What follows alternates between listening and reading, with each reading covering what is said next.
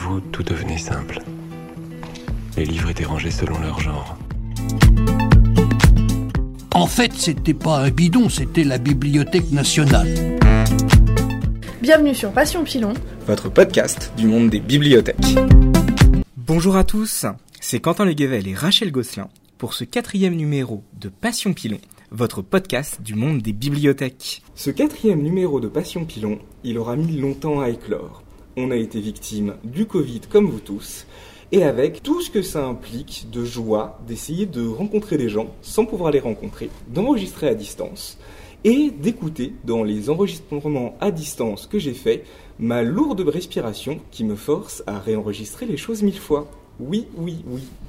Toujours est-il que ce numéro, on en est extrêmement content. C'est enfin ce numéro sur l'inclusion qu'on vous avait promis il y a longtemps et il est enfin là. On va avoir six intervenants et il va durer longtemps. Préparez vos esgourdes pour deux heures de pur sentiment d'inclusion et d'un peu de militantisme. On va commencer avec Tata Foxy, qui est une drag queen qu'on a déjà eue à la bibliothèque à de multiples reprises. Elle fait aussi partie du collectif des paillettes, un collectif de drague donc, et elle va nous parler de ce que veut dire le drag en termes d'inclusion et de sa place en bibliothèque. Notre deuxième intervenante s'appelle Camille Masclet. Elle est sociologue spécialiste des questions de genre et de sexualité et chargée de recherche au CNRS. Notre troisième intervenante, c'est Léa Castor, qui est une autrice de bande dessinée en résidence chez nous et qui travaille notamment sur un projet de bande dessinée de portraits de femmes chercheuses au CNRS. Et pour le volet édition, nos quatrième et cinquième intervenantes sont Élise Courtois et Justine Harré de la maison d'édition Talent Haut, qui nous parleront de leurs choix éditoriaux et du militantisme au sein du monde de l'édition en général. Notre cinquième segment va être en compagnie d'Aénor Carbin, qui est une conservatrice, mais qui est là surtout avec sa casquette de vice-présidente de la commission Légotech de l'ABF, qui travaille donc sur les questions de genre et d'inclusion. Et pour le fun, nous avons aussi en sixième intervenant Stéphane Gérard, qui est bibliothécaire et qui viendra pour notre segment passion nous parler de la podcastothèque passionnante qu'il a mis en place.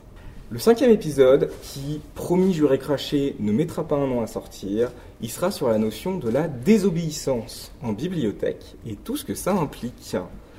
Enfin, je rends la parole à Rachel. C'est le moment pour moi de vous dire au revoir puisque je quitte la bibliothèque Louise Michel pour de nouveaux horizons et j'espère que vous serez toujours passionnés à l'idée d'écouter Quentin, les intervenants et tous ces épisodes de podcast Passion Pilon qui promettent d'être tous plus passionnants les uns que les autres. On dit un gros merci. On dit un gros merci aussi à tous les intervenants qui ont tourné dans ce podcast avec des petits remerciements tout particuliers pour toutes ces petites esgourdes qui se sont prêtées au jeu de la réécoute de tous ces épisodes. Et un grand merci notamment à Sandra qui a prêté ses oreilles à de nombreuses reprises. On espère que vous allez passer un bon moment. Et bonne écoute à vous.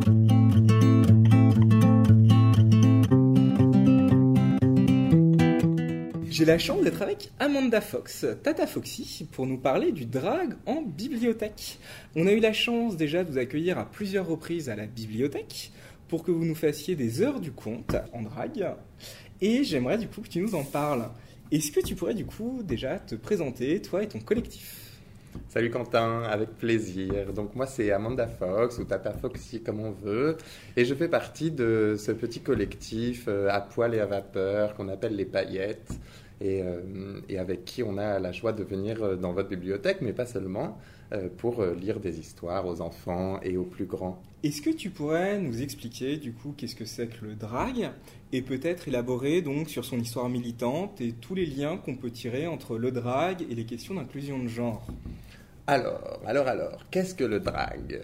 Le drag, c'est une pratique euh, plutôt en général réservée au spectacle, au monde du spectacle et du divertissement, où euh, un homme, par exemple, va euh, se vêtir et se parer de tous les attributs de la féminité pour devenir une créature en général hyper féminine, qui ressemble pas vraiment à ce à quoi une femme ressemble quand elle marche dans la rue ou quand elle va au travail ou quand elle est chez elle, mais qui ressemble à une espèce de, vision exagérée, exacerbée, exubérante dans les codes opposés euh, de ceux de la masculinité. Nous, c'est vrai qu'à la bibliothèque, quand on nous a fait venir, c'était aussi hmm. parce qu'on trouvait que le drag, ça portait à nos yeux, en tout cas, un discours intéressant sur le militantisme, sur le, un hmm. discours militant en fait sur les questions de genre Et du coup, c'était aussi ça qu'on trouvait fou dans le fait d'inviter des drags. C'était non seulement pour le spectacle, mais aussi pour ce que ça remettait en question.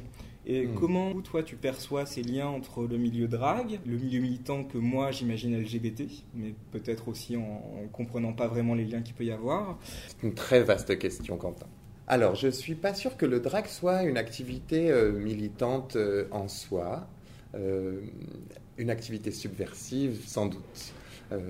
Parce que bah, tout dépend de ce qu'on entend par militantisme. Les pratiques drag, à l'origine, et aujourd'hui ce qu'elles sont d'ailleurs dans la majorité des cas, sont des pratiques de divertissement, de- d'entertainment, de, spectacle. Euh, donc on est en boîte de nuit, on est sur une scène, on est dans un cabaret et on performe quelque chose. Et c'est un peu ce qu'a popularisé RuPaul et, c'est un peu voilà les, les racines du mouvement drag sont pas des racines de la revendication euh, politique.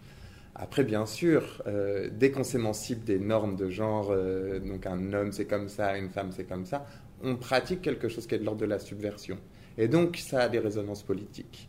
Et donc oui, ça peut être euh, quelque chose de militant sans forcément que ça soit l'intention première du geste. Après, dans l'histoire du militantisme, euh, notamment LGBT et, féministe, on retrouve beaucoup de personnes qui ont euh, mobilisé les outils que le drag leur, propose. Je pense au STAR, qui est un mouvement nord-américain, si je ne me trompe pas, mais peut-être aussi en Europe, euh, qui étaient des Street Transvestite Activists for Revolution ou quelque chose comme ça. Je, ne suis pas très sûr de l'acronyme. Euh, je pense au Gasoline, qui était euh, un groupe qui est sorti de la matrice du phare, donc du Front homosexuel d'action révolutionnaire au début des années 70, euh, donc suite au, voilà, à la révolution culturelle des années 68, etc., où les Gasolines se sont un peu dégagées du phare pour avoir une, une action encore plus visible. Donc elles allaient dans les rues, elles faisaient les manifestations du 1er mai en criant prolétaires de tous les pays, caressez-vous. Donc elles utilisaient la, la performativité du drag euh, son exubérance et son ultra-visibilité pour proposer des messages très provocateurs à l'endroit des normes, notamment des normes de genre. Il y a des liens, mais le monde drag n'est pas un monde militant en soi. Du coup, à la question de qu'est-ce que ça produit autour de l'inclusion et du travail sur le genre, ça va produire quelque chose d'assez mystérieux et assez, et assez magique et assez simple.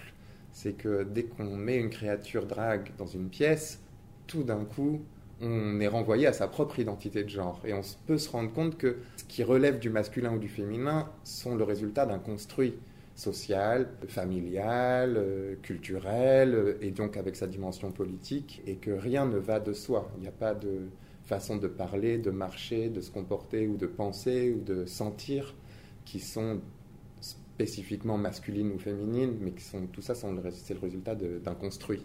Donc euh, là, je m'appuie un peu sur toutes les études sociologiques, psychologiques, qu'on qu peut aussi retrouver dans les études de genre, etc., qui, euh, qui nous aident à comprendre ce que, produit la performance drag. Quand je suis la créature que je deviens en drag, c'est très euh, souvent que des enfants, notamment, viennent nous voir et nous demandent Mais t'es un garçon ou t'es une fille? Et cette question, elle est euh, merveilleuse parce qu'elle vient, dire que même pour un enfant pour qui les choses peuvent être très binaires, et ben en fait on se rend compte que c'est pas si simple.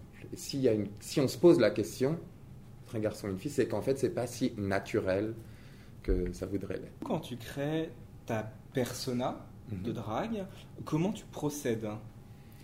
Alors euh, je procède très euh, très naturellement et très Très simplement, en fait, moi, ma, ma, façon de rentrer dans le personnage, elle, elle est euh, dans le maquillage, en fait. Ce moment de maquillage et de l'habillage, c'est un moment de rencontre, de découverte de soi. C'est assez curieux parce que c'est pas vraiment la découverte de quelque chose qui préexiste.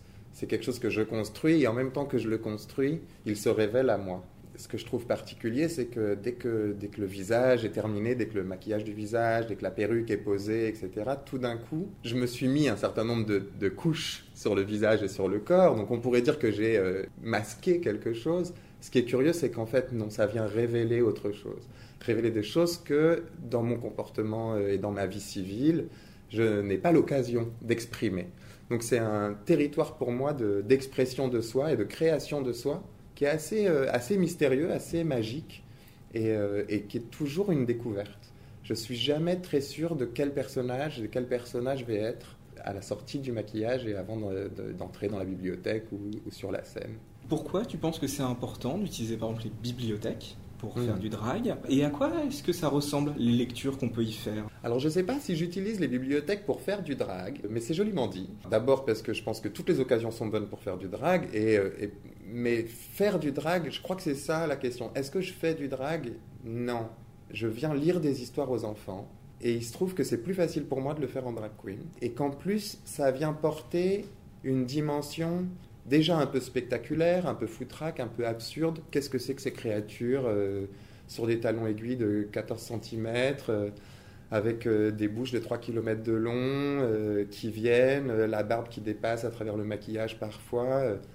venir proposer un peu cette image euh, très libre finalement et très euh, authentique, ce que moi je peux avoir envie d'exprimer de moi. Ça me permet de donner un message très simple quand je viens lire des histoires, qui est celui de si moi je peux exister avec tout ce que j'ai sur la gueule, toi tu peux exister comme tu veux mon chéri.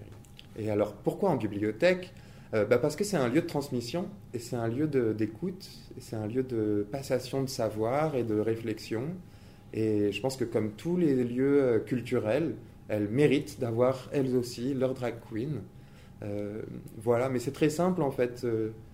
Ça, nous permet aussi de ne pas réserver le drag au monde des adultes, qui est un monde euh, qui peut avoir accès aux boîtes de nuit ou au cabaret, au- à une vie nocturne, qui est plutôt le, territoire de prédilection des, cultures drag. Mais au contraire, moi je suis un peu une drague de jour. Moi, à me passer minuit, je me transforme en citrouille. Donc je suis bien contente de pouvoir voilà, faire claquer mes talons et, lire des histoires euh, en bibliothèque. Moi, je pense que enfant, j'aurais aimé voir que ce type de programmation existe et que, et que le type de livre que nous, on peut choisir euh, pour les lire en bibliothèque euh, puisse être plus visible, plus accessible. Je crois que ça m'a vraiment manqué dans ma construction de jeune garçon et, et de jeune homme.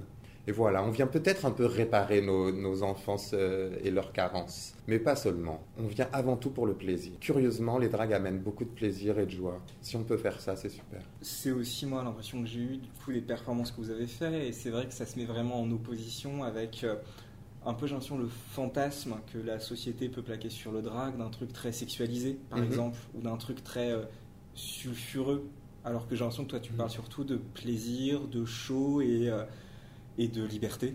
Quand on ne connaît pas quelque chose, ce qui va venir dans la conscience en premier, ce sont les images les plus stéréotypées, les plus stéréotypiques, les plus clichés. Le cliché des, des drag queens, c'est le cliché des folles, c'est le cliché des travelots. Je peux comprendre que quelqu'un qui soit pas du tout familiarisé se dise « Ouh là là, mais c'est euh, une image sexualisée qu'on vient euh, proposer euh. Ben, je sais pas, euh, en fait, de vraiment co- comment m'adresser à ça. En vrai, c'est un peu... C'est un peu compliqué parce que moi je vois pas en quoi on est plus sexualisé qu'autre chose. Euh, Est-ce que porter des talons c'est sexuel? Est-ce qu'avoir euh, une perruque et des fossiles c'est sexuel? Je crois pas. Est-ce que c'est parce qu'on est associé à l'homosexualité? Ou aux transidentités ou alors qu'on n'est pas forcément homosexuel, on n'est pas forcément trans pour être drag queen. On peut être cisgenre et hétéro et être une merveilleuse drag queen ou drag king. Je crois qu'en fait c'est des représentations qui naissent des des peurs et des inconnus et des ignorances. Dans les performances que vous faites, on a beaucoup parlé du coup de la performance de drag, Mhm. mais il y a aussi dans ce que vous faites aussi un sens du conte. Vous Mhm. venez aussi pour être des conteurs. Euh, comment est-ce que vous choisissez les livres que vous allez lire? On choisit nos livres euh, bah, d'abord ceux qui nous plaisent. Euh, on a évidemment une grille de lecture qui est celle de visibiliser des histoires qui sont déjà peu visibles et euh, souvent peu visibles parce qu'elles viennent euh, illustrer ou donner euh, à penser des, histoires moins normées, moins normatives, moins binaires. Parce qu'en fait, quand on regarde un peu, et donc là, ton expérience de bibliothécaire pourra me contredire ou confirmer ce que je dis, mais j'ai l'impression que la plupart des histoires relèvent de trames narratives où les petits garçons ont beaucoup plus de chances d'être des aventuriers, des pilotes, des cosmonautes et des docteurs que les petites filles, et que les petites les petites filles ont beaucoup plus de chances d'être des princesses, des mamans, des infirmières. Voilà. On trouve ça euh, pas gênant en soi. Ce que je trouve gênant, c'est qu'il n'y ait que ces destins-là qui soient représentés pour parler de destin. Ou des petites filles qui aiment des petits garçons, des petits garçons qui aiment des petites filles. Et tout ça, c'est très bien. Et il y a déjà assez d'histoires qui en parlent. Nous, on va essayer de raconter des histoires euh, un peu plus hors normes. Tu parlais d'inclusion. Parler d'inclusion, pour moi, c'est nécessaire de parler de diversité. Le réel, la, notre vie, notre vraie vie, elle échappe à ces normes très simplifiantes de un homme c'est comme ça et un petit garçon ça va devenir ça, et, etc., etc. Et donc euh, pour nous, faire vivre ces histoires euh, plus marginales, c'est aussi rendre hommage à la diversité des, des vécus réels. On se dit que c'est important de donner de la voix à ces contes. Voilà, on, va, on vient chercher dans ces histoires minoritaires pour leur donner la visibilité qu'elles méritent, pour que tout le monde puisse se reconnaître aussi. Parce qu'on ne se reconnaît pas tous dans les histoires qui ressemblent à la majorité des histoires. Donc c'est une façon de dire au public qui vient, si jamais toi, que ça soit parce que un tout petit bout de la, la, lunette ou parce que ça soit toute ta vie, si tu te reconnais là-dedans, eh ben c'est super. Et si tu te reconnais pas, ben c'est super, au moins tu sais que ces histoires, elles existent et qu'elles sont chouettes aussi, et qu'elles méritent d'être entendues aussi. On n'est vraiment pas des comédiennes professionnelles, on est des, on est des conteuses euh, un peu qui s'improvisons en permanence, qui faisons confiance en, nos propres capacités à improviser, à, surjouer, à en rajouter. Tu sais, dans, dans le monde de drague, on se dit souvent que s'il y en a trop, il faut en rajouter. J'adore cette mhm. expression. Quels sont les retours que tu as fréquemment après un spectacle de drague? C'est quels sont un peu les, Ouais, les réactions que tu suscites, j'imagine les questionnements aussi un peu fascinés que tu peux avoir, d'autant plus chez nous, du coup, mm. où il y avait vraiment des enfants. Alors on a été, euh, et on est toujours extrêmement surpris et, surprise euh, par l'accueil qu'on reçoit. Donc on reçoit beaucoup de, de merci, de gratitude, que ce soit des enfants comme des parents. On reçoit beaucoup de compliments. On nous trouve très belles et ça nous fait toujours très plaisir. Tout le monde a besoin de se sentir belle et vraiment nous on reçoit notre ration de, de, de gratification euh, à chaque lecture. On est étonné de voir comment des jeunes euh, et aussi des parents euh, viennent et reviennent. il y a quelque chose de l'ordre du vous venez nous faire vivre un moment que d'autres ne nous donnent pas en fait, que la société ne nous offre pas. Même si depuis sans doute 20 ans, beaucoup de choses ont changé en termes de visibilité des, minorités de genre et, et sexuelles, il y a encore un manque, il y a encore un grand, grand manque de visibilité, de lisibilité. Du coup, nous, on est cette incarnation, on est là en chair et en eau devant les gens. On n'est pas une créature dans un film ou dans une série qui reste, euh, même si elle peut avoir l'air réelle, qui reste une fiction souvent. Et il y a encore très peu de documentaires, même si c'est un peu à la mode d'en faire. Pour moi, c'est important de venir écouter ce besoin. C'est-à-dire en fait nos structures normatives qui réduisent un peu les identités masculines, féminines, garçons, filles, etc. à des choses très réductrices, elles empêchent tout un tas de vécus d'être visibles. Et nous, on vient donner une petite partie de cette diversité de vécus, on vient leur donner un peu de visibilité. C'est étonnant de voir comment c'est accueilli avec presque impatience et soulagement de ⁇ Ah, enfin, enfin c'est là, ah merci ⁇ de faire exister quelque chose qu'on n'avait jamais vu. On se dit que quelque part, on, participe à ouvrir, euh, à notre toute petite mesure, hein, mais à ouvrir des portes de liberté, de créativité, et à repeupler des imaginaires qui, en fait, finalement, ont été assez aseptisés par euh, l'imaginaire dominant qui est très binaire et très réducteur. Comment tu te sens quand tu incarnes ce différentiel entre toi, tu es là pour faire un spectacle, mais en même temps, tu sens peser sur toi un regard qui va forcément être extrêmement politique parce que tu incarnes un stéréotype évidemment qui est très chargé. Mhm. Et comment du coup tu fais pour conjuguer ce fait que rien, toi tu es là pour offrir un spectacle, mais ton existence même fait de toi un objet politiquement chargé? Je me pose pas cette question. Je me pose pas cette question parce que d'abord, euh, c'est une question à laquelle on ne me demande pas de répondre. Curieusement, dans l'espace public, ma présence n'est jamais questionnée dans les espaces où je performe en drague. C'est comme s'il y avait quelque chose de l'ordre de l'évidence. Donc j'ai le luxe de ne pas me poser la question du poids de la représentation. C'est un luxe parce que je me dis, en fait, ce poids-là, il appartient au regard qu'il le verrait comme ça. Si ça vient questionner quelque chose chez toi ou chez quelqu'un, c'est à elle, c'est à toi ou à cette personne de venir résoudre la tension ou la complexité que ça suppose. Moi, je suis là et je vais prendre toute la place que je vais prendre. Et si ça embête quelqu'un, euh, tant mieux. Je suis dans une bibliothèque où on n'a jamais fait de spectacle de drague. Euh, je suis curieux parce qu'avec euh, RuPaul, par exemple, je vois ça devenir mm. mainstream. J'ai envie soudain d'organiser un spectacle de drague dans ma bibliothèque. Comment je m'y prends? Comment je contacte hmm. des gens, euh, à quoi je peux m'attendre, qu'est-ce qui va se passer. Hmm. alors, euh, bah, moi, je pense que le mieux, c'est d'aller euh, fouiller un peu sur les internets et dans les réseaux de copains-copines. est-ce qu'il existe des troupes de drag queen dans la région Et est-ce que vous aurez envie de venir lire des histoires aux enfants? Juste de leur poser la question. Peut-être d'aller les voir dans leurs performances pour se faire une idée de leur style, pour voir si c'est vraiment le type de drag queen que vous avez envie d'inviter. Mais Bon, parce qu'il y a autant de drag queens que de drag queens. je veux dire, l'idée c'est d'aller d'aller voir et d'aller créer une rencontre déjà. Et on peut s'attendre à tout type de réponse, de la plus joyeuse et enthousiaste à celle qui dira ah bah non, euh, c'est vraiment pas ce qu'on fait. Nous on, danse sur du Shakira euh, euh, tous les samedis soirs au Pacha. Je pense qu'il faut essayer. Il faut essayer. Et peut-être insister un peu parce que je pense que plein de drag queens seraient surprises du plaisir qu'elles prendraient à, lire des histoires aux enfants. Que ce sont de chouettes mots pour terminer, mais si tu as, un dernier mot. Ah, si j'avais un dernier mot, je dirais, euh, je dirais merci les bibliothèques qui nous invitent. C'est un grand plaisir à chaque fois, mais à chaque fois, c'est vraiment une joie avec ce sentiment de se donner à vivre des moments qui nous font du bien, tout en douceur, tout en simplicité. On profite toujours des lectures pour juste renvoyer un petit miroir au public et leur dire euh, combien euh, ils, sont, ils sont bien et beaux et importants et belles comme elles sont, qu'il n'y a rien à changer. Et on essaye que nos histoires reflètent un peu ça. Mais euh, on pense que c'est important dans nos, dans nos vies qui sont si exigeantes et si normatives et si réductrices d'ouvrir un peu ces imaginaires et d'apprendre un peu à, à s'aimer et à se célébrer soi-même tel qu'on est. Nos accoutrements un peu euh, exubérants et toujours un peu too much, ils servent aussi à ça. Ils servent aussi à dire n'aie pas peur d'être trop, n'aie pas peur d'être pas assez, n'aie pas peur d'être comme tu es. T'es es très bien comme ça. Bah, merci beaucoup à toi. Je t'en prie, merci à toi.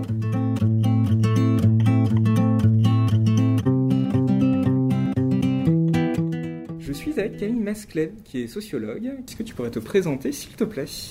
Oui, bien sûr. Donc, je suis euh, chercheuse euh, au CNRS, euh, sociologue, et j'ai différentes thématiques de recherche, mais je m'intéresse notamment aux questions de genre, donc aux inégalités entre femmes et hommes, et aux discriminations et aux normes de genre qui sont liées à ces, inégalités. Les questions autour du genre à la bibliothèque, elles nous importent énormément.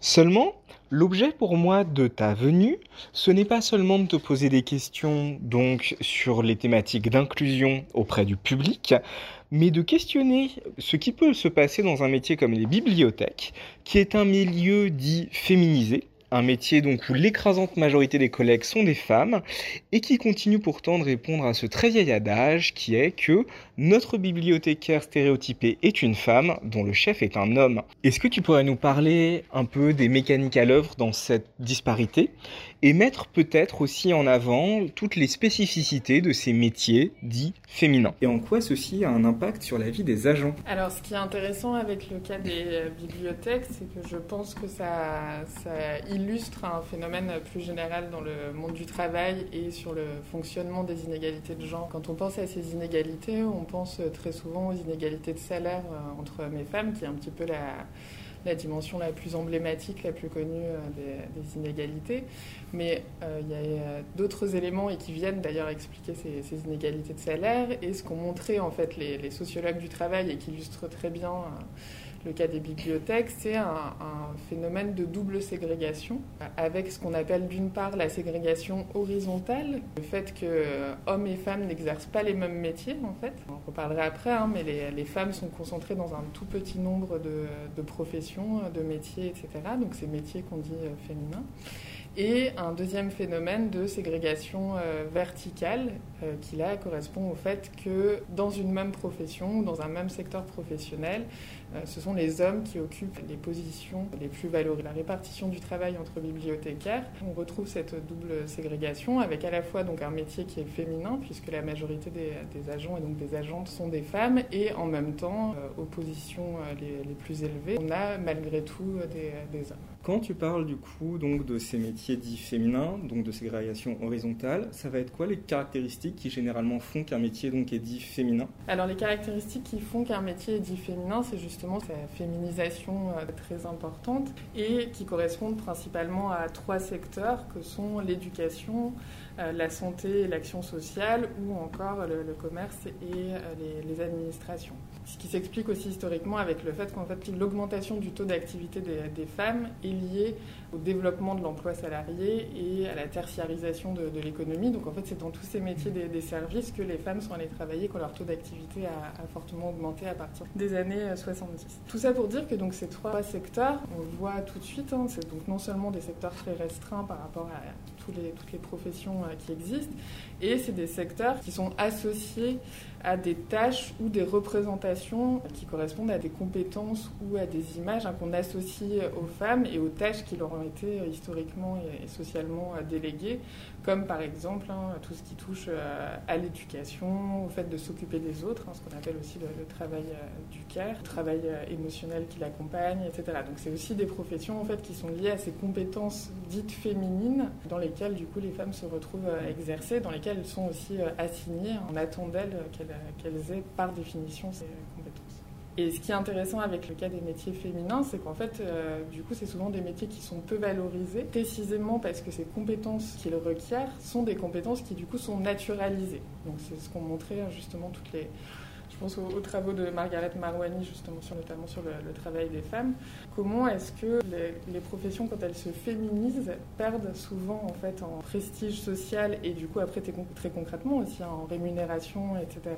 Parce qu'on va dévaloriser en fait les compétences euh, qui sont nécessaires pour les exercer en considérant que vu qu'elles sont naturelles, donc le fait d'accorder de, l'attention à autrui, de s'occuper des autres, d'être au service euh, euh, du public, etc., est considéré comme quelque chose de normal qui nécessite pas une formation et qui correspond aux représentations qu'on a des qualités dites féminines en général. Ce qui est intéressant en plus du coup, c'est qu'on va avoir des métiers donc dits féminins comme les bibliothèques où en effet la majeure partie des agents sont des femmes mais qu'on va, même à l'intérieur de ces métiers dits féminins, avoir cette fameuse ségrégation verticale dont tu parlais, donc c'est vraiment la double peine au final, qui est très surprenant. Plus comment ça se fait donc que même à l'intérieur de ces métiers dits féminins, on est quand même donc des hommes qui s'engagent dedans et qui atteignent des postes de responsabilité Quel est le mécanisme qui fait que ça a lieu? Ce qui est intéressant, c'est qu'il y a un ensemble de mécanismes qui sont à l'œuvre pour expliquer ce plafond de verre. On a souvent tendance à considérer que c'est simplement, on entend beaucoup en tout cas l'explication de l'autocensure, hein, que les femmes ne s'autoriseraient pas à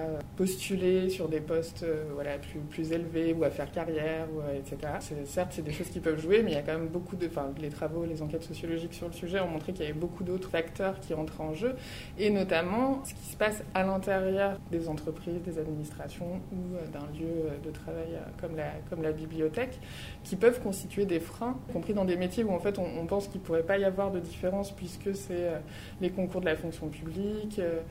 Et les, enquêtes qui ont été faites sur la fonction publique montrent très bien aussi hein, comment c'est un endroit où on retrouve très fortement en fait, cette ségrégation. Alors, pour la haute fonction publique, par exemple, hein, le fait qu'il y ait une mobilité obligatoire pour accéder à certains postes et qui fait que les femmes, euh, en raison aussi hein, des inégalités, là pour le coup, dans la sphère familiale, vont moins s'accorder ce fait d'accepter cette mobilité, par exemple. Ce qu'on sait aussi, c'est ce qui se passe à l'intérieur, on appelle les normes organisationnelles genrées, donc comment est-ce qu'à l'intérieur des espaces de travail vont aussi se recomposer euh, des formes d'entre-soi masculin, ou comment les hommes vont bénéficier aussi de, certains réseaux ou de certaines attentes qu'on va avoir, et donc les représentations encore associées à qui a les épaules, entre guillemets, pour être euh, chef, leader ou pour occuper une position plus élevée, donc ces attentes genrées produisent des effets concrets euh, sur euh, vers qui on se tourne pour proposer telle initiative et ensuite construire comme ça des accès à des réseaux informels en fait qui vont jouer un rôle. Dans les bibliothèques, normalement, à un niveau de grade égal, on touche tous le même salaire, mais c'est vrai que c'est des grilles plus faibles que d'autres fonctions publiques et c'est vrai qu'aussi il y a une très faible considération sociale. Est-ce qu'on peut revenir là-dessus sur la manière dont, ces métiers ont évolué pour perdre en considération? Oui, bah alors je pense que là c'est intéressant de faire un petit détour historique. Donc à ma connaissance, il n'y a pas eu énormément de travaux sur euh, l'histoire du genre en bibliothèque et donc de la féminisation de la profession, mais les petites recherches que j'ai pu faire euh, montrent que, en fait, justement, à la base, c'était plutôt euh, comme tous les lieux de savoir, d'érudition, etc. Les premières bibliothèques étaient un peu la chasse gardée des, hommes et considérées hein, comme des lieux de, prestige puisque liés au savoir. Et en fait, on voit bien que au fur et à mesure, donc il va d'abord y avoir des réticences très fortes à laisser rentrer les femmes accéder à cette profession qui du coup est une profession perçue comme noble car proche du savoir. La première femme qui entre dans l'école des chartes, qui était la formation au métier de bibliothèque qui, était, qui a été créée en 1821, la première femme entre qu'en 1906. Et euh, dans toutes les résistances qu'il y a à l'entrée des femmes par les hommes qui exercent, euh, il y a des, arguments euh, classiques, encore une fois, hein, sur le fait que la mixité va poser problème, avoir des personnels des deux sexes, qu'est-ce que ça va pouvoir entraîner. Donc toute cette idée hein, des femmes perturbatrices, parce que ramener à leur corps, ramener à leur sexe, et derrière à la, à la sexualité hétérosexuelle. Il y a même un passage qui est très révélateur qui est cité dans le mémoire donc, de Séverine Forlani qui a, travaillé sur les femmes euh, en bibliothèque et où elle cite le secrétaire général de la Bibliothèque nationale qui expliquait pourquoi est-ce qu'il poussait à exclure les femmes des personnels des bibliothèques. Il disait au point de vue matériel, nos salles avec leur grillage, leur passage étroit ne sont pas faits pour recevoir des femmes. Elles vont arriver avec leurs jupes et se prendre dans ces grillages et qui est tout à fait révélateur de ce qu'on retrouve hein, dans les arguments qui étaient déployés contre l'accès des femmes profession de magistrate par exemple. Enfin, voilà, c'est à la fois ce côté de sexualisation du, corps des femmes et de leur présence, et puis euh, ces, obstacles qui évidemment n'en sont pas euh, concrètement. Tout ça pour dire que ce retour euh, historique permet de voir aussi comment au fur et à mesure que ça se transforme et que du coup le, métier se, féminise, ça correspond aussi avec le changement de représentation sociale du, du métier, ces deux dynamiques qui sont extrêmement liées. Euh, puisque le métier va perdre ce côté euh, prestigieux symboliquement et euh, associé au, savoir, à l'érudition, etc., pour devenir un métier qui est davantage perçu comme lié à des publics, avec une fonction potentiellement sociale, éducative, liée aux enfants, et donc à ce domaine du, féminin. Est-ce qu'un métier du coup dans lequel il y a une faible mixité est moins efficace? Est-ce que la mixité du coup est une richesse à l'intérieur d'un métier? Il y aurait tout un argument un petit peu euh, essentialiste comme ça où la présence des deux sexes ou la présence des femmes pourrait améliorer le fonctionnement des, organisations, des, des, lieux ou des professions, euh, etc.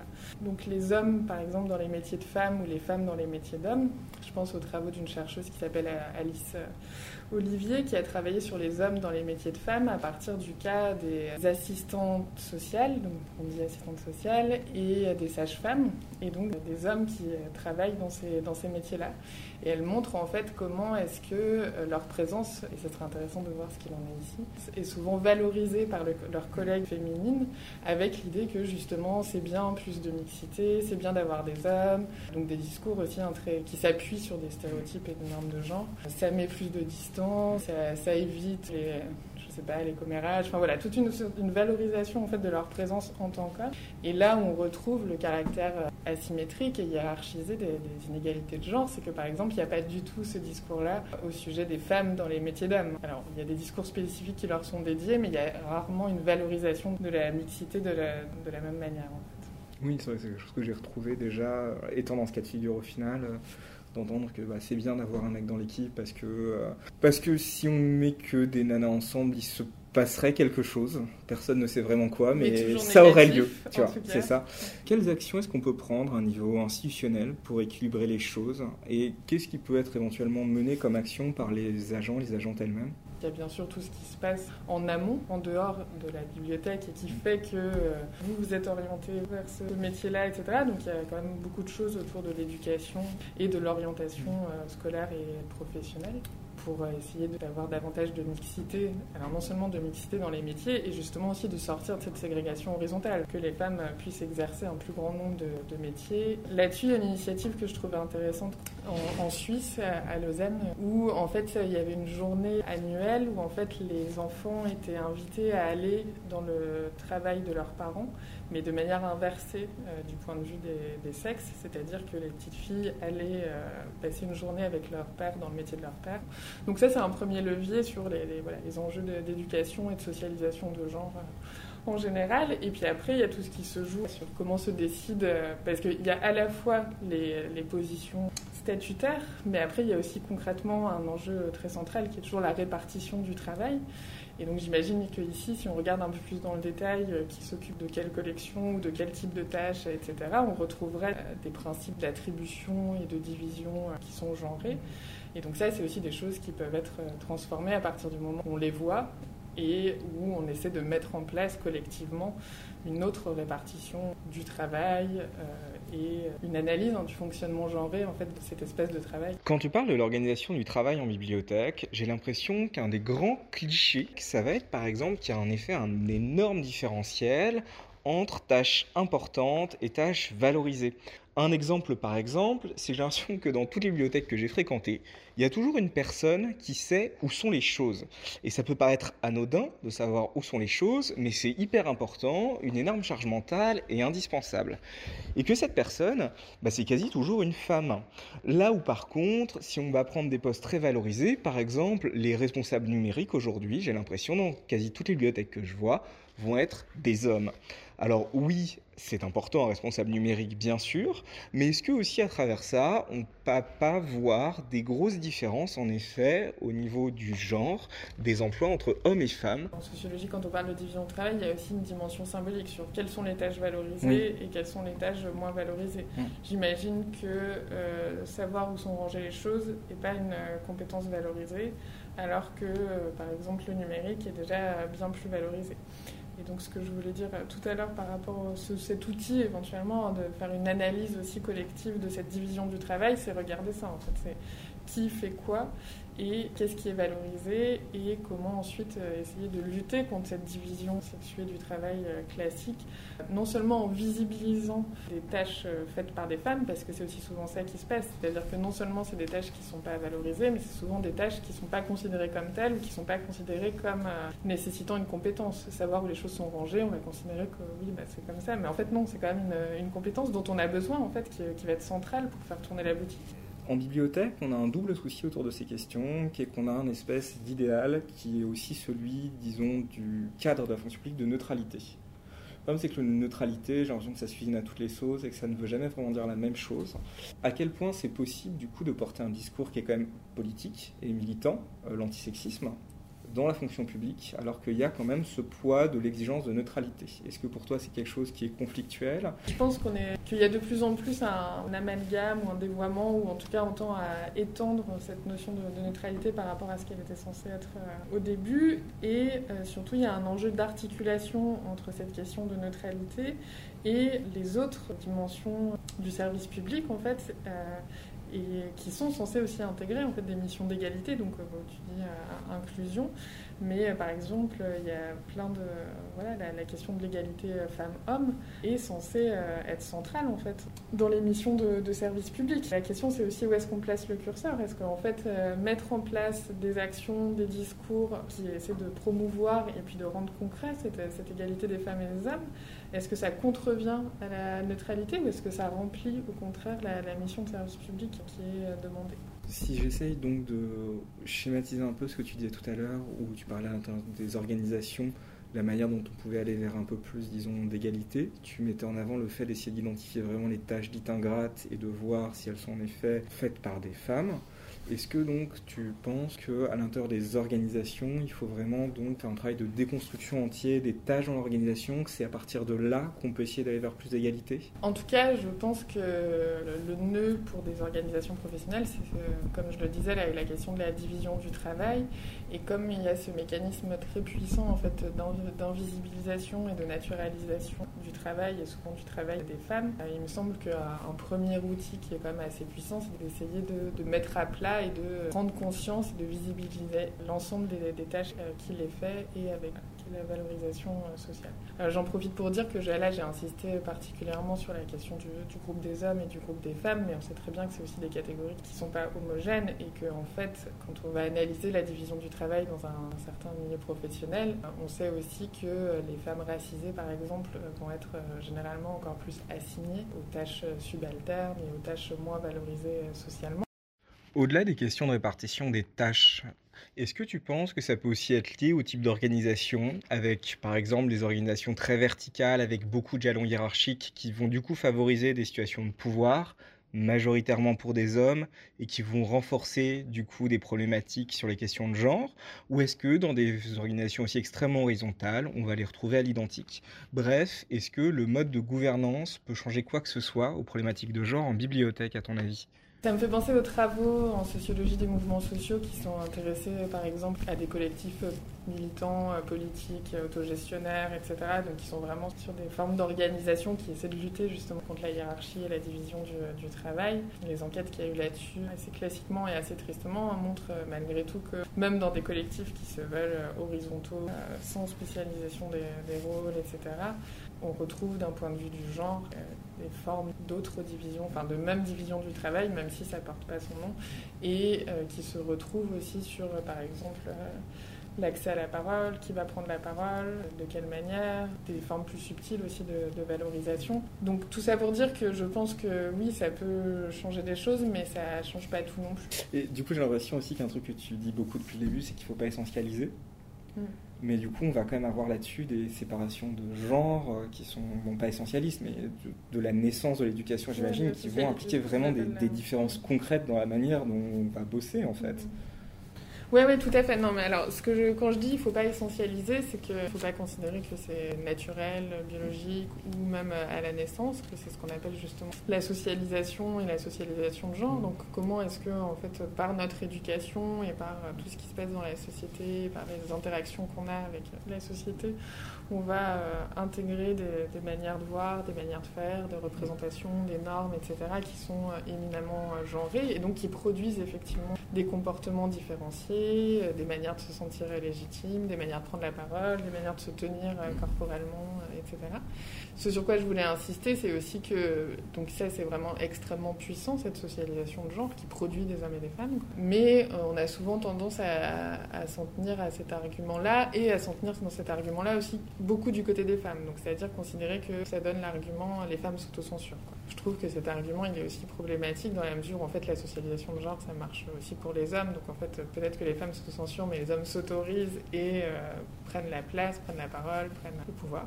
Et euh, par ailleurs, c'est qu'un seul mécanisme. Il y a aussi le, temps disponible euh, qui joue, la question des charges familiales, de ce qui se passe, parce qu'on en a très peu parlé, mais ce qui se passe dans la sphère professionnelle est aussi étroitement lié à ce qui se passe dans la sphère euh, familiale et domestique, dans laquelle on sait que les femmes continuent à réaliser la majorité du, travail domestique, et donc ça réduit aussi la disponibilité professionnelle par ailleurs. Voilà, il y a un ensemble d'autres facteurs qui, rentrent en compte au-delà de juste ce sentiment de légitimité ou cette question de comment on s'autorise ou pas les choses. Est-ce que c'est paradoxal à tes yeux que dans des métiers donc féminisés, où on va retrouver une majorité de femmes, on retrouve quand même des problématiques de harcèlement, de différence de valorisation des tâches et ainsi de suite, tout ce, que tu, ce dont tu nous as parlé, alors qu'on pourrait penser que puisque les femmes représentent la majorité des acteurs, elles réussissent d'une certaine manière à se défendre et à éviter ce genre de situation les milieux féminins ne sont pas forcément des milieux féministes. Il y a quand même une différence entre les deux, c'est-à-dire que les femmes sont prises comme les hommes dans les rapports de genre. C'est pas forcément plus facile pour elles euh, en tant que femmes de s'en extraire. Et on a souvent des attentes un peu plus élevées, justement, sur quand ce sont des femmes qui sont dirigeantes ou, là, comme tu le dis, sur les, milieux féminins. Quelque part, il n'y a pas vraiment de raison de penser qu'elles arriveraient davantage à s'en extraire que les hommes ne le font, même s'ils sont du bon côté de la, de la barrière. Voilà, je pense qu'il faut aussi garder en tête la différence entre appartenir au groupe des femmes et être féministe au sens d'avoir conscience des inégalités, puisque c'est pas non plus. Voilà, c'est aussi des choses dont il faut prendre conscience, etc et puis avoir ensuite les, moyens et les ressources d'essayer de, les transformer à long terme. Merci beaucoup Camille. Merci à toi.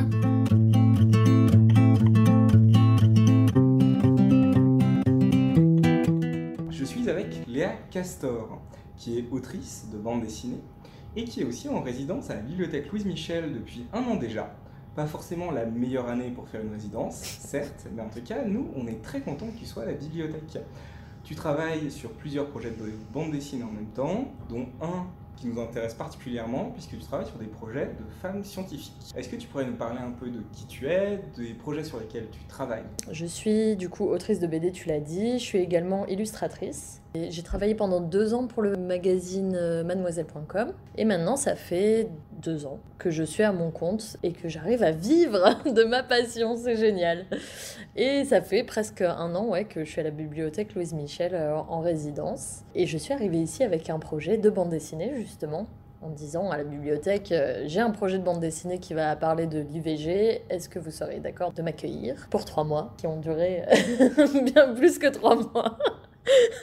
Donc voilà, pour euh, l'autre projet, en fait, c'est le CNRS qui m'a contacté pour illustrer en BD des parcours de femmes scientifiques dans le numérique, des chercheuses en particulier. Parler non seulement de leur parcours universitaire dans leur travail, de leur domaine d'expertise et aussi du sexisme en fait qu'elles ont pu vivre dans euh, leur corps de métier quoi. Où malheureusement il y a très très peu de femmes et donc c'est vraiment compliqué en tant que femme je travaille actuellement sur un autre livre, 35 portraits en fait de femmes, mais c'est plus précisément de féministes en fait, donc c'est femmes féministes, illustrées par moi et c'est une amie journaliste, euh, Esther Meunier, qui sera au texte et qui va du coup en fait on s'est vraiment basé sur ce qu'avaient pu dire ou écrire ces, ces personnes. Ça va sortir en juin aux éditions Lapin et on a très hâte que ça sorte parce que ça va être un chouette livre une commande du coup du CNRS pour ce genre de portrait, surtout en bande dessinée, c'est vachement chouette comme initiative. T'as l'impression que c'est des initiatives qui sont devenues possibles depuis peu de temps, que c'est quelque chose qui est lié à MeToo, à une ouverture plus générale dans le milieu de la bande dessinée sur des sujets, sur les problématiques de genre. Est-ce que tu as l'impression que c'est quelque chose que tu aurais pu faire il y a 15 ans? J'ai l'impression. Après, euh, je... Oui, oui. En fait, pour moi, ça change pas tellement, mais ce qui change, j'ai l'impression, c'est que c'est devenu un sujet. Moi, la différence que j'ai vue en 5 ans, c'est que ce qui m'intéressait, donc euh, à savoir les thématiques féministes, eh ben maintenant ça intéresse euh, beaucoup de gens. Les médias euh, mainstream, vraiment, tout le monde s'est emparé du sujet, alors qu'avant c'était vraiment juste un sujet de féministes, et c'est tout. Et on s'en foutait. Et j'ai l'impression que maintenant, on le met sur la table. Après, ce que ça change, je sais pas trop, mais au moins on le met sur la table. On t'a découvert à la bibliothèque euh, grâce à l'œuvre Cœur à corps, corps à cœur, où tu remettais un peu en question beaucoup aussi de stéréotypes sur ce qu'est la beauté et le corps. Mmh. Tu es en train de travailler sur une BD sur l'IVG. Ouais. Et tu fais aussi ces portraits du coup de femmes pour le CNRS. Tu as aussi fait une exposition récemment du coup aussi de portraits de femmes. Mm. Donc tu es une autrice quand même qui se revendique comme féministe, j'ai l'impression. Mm. Est-ce que tu as l'impression que c'est aujourd'hui quelque chose qui est accepté? Est-ce que tu as l'impression que c'est quelque chose qui te ferme des portes? Est-ce que tu as l'impression qu'on te valorise à travers ça ou que ça te rend la vie quand même sacrément plus compliquée? Euh, Je pense des deux en fait. J'y vois un côté positif parce qu'en effet, vu que c'est un discours qui est assumé, euh, les gens qui viennent me trouver parce qu'il y en a, en effet. Des gens viennent me trouver pour me dire, euh, bah, comme le CNRS, euh, en fait, c'est votre discours qui nous intéresse et c'est vers ça qu'on a envie de lancer les sujets, donc super, quoi. Autant euh, ça a pu m'aider, autant sur, d'autres sujets. Et là, je pense à l'IVG, ça m'a fermé des portes. Parce qu'en fait, je me suis rendu compte que énormément de maisons d'édition de bande dessinée n'étaient pas prêtes à parler de sujets tels que l'IVG où on pourrait se dire quand même, ça fait 45 ans, 50 ans, que c'est légal, que 200 000 femmes par an se font avorter. Et en fait, c'est toujours un sujet top. C'est toujours un sujet euh, pris avec énormément de pincettes, c'est toujours un sujet ultra politisé. Et moi, je suis arrivée avec un projet très intimiste en fait sur ce sujet-là. J'ai eu énormément de refus et j'ai eu énormément de refus sous couvert de, enfin de, plein de raisons. Hein. Au final, j'ai eu des, des, raisons très diverses, mais jamais on m'a dit euh, non non euh, le sujet abordé de telle manière c'est pas possible. Alors que finalement j'ai quand même l'impression que c'était ça le problème quoi. Bah malheureusement euh, j'ai été très optimiste moi là-dessus en me disant oui pas de problème là, on est en 2020, euh, maintenant 2021, on, va pouvoir parler de l'IVG euh, librement en tant que personne concernée et juste dire bah moi je l'ai vécu comme ci comme ça et juste on parle pas de politique, on parle vraiment de ressenti et euh, oui j'ai senti que ça bloquait énormément et pourtant par des gens qui ont quand même pris le temps de me répondre, donc des gens qui me prenaient au sérieux professionnellement parlant parce qu'en en fait c'est un milieu où ne pas recevoir de réponse c'est limite, enfin c'est normal quoi, c'est limite banal. Est-ce que tu as l'impression du coup qu'il y a une ouverture par champ de ce qui est du, champ du discours possible. Typiquement, on peut parler euh, d'empowerment des femmes dans le milieu de la science, mais pas d'IVG. Est-ce que c'est ça, tu penses? Il y a encore certaines zones euh, inaccessibles? Je pense qu'en effet, il y a des zones qui sont inaccessibles et en fait, où moi je m'en rendais pas compte avant de m'y intéresser, tout simplement. Euh, parce que l'IVG, je m'y étais jamais intéressée avant que ça m'arrive.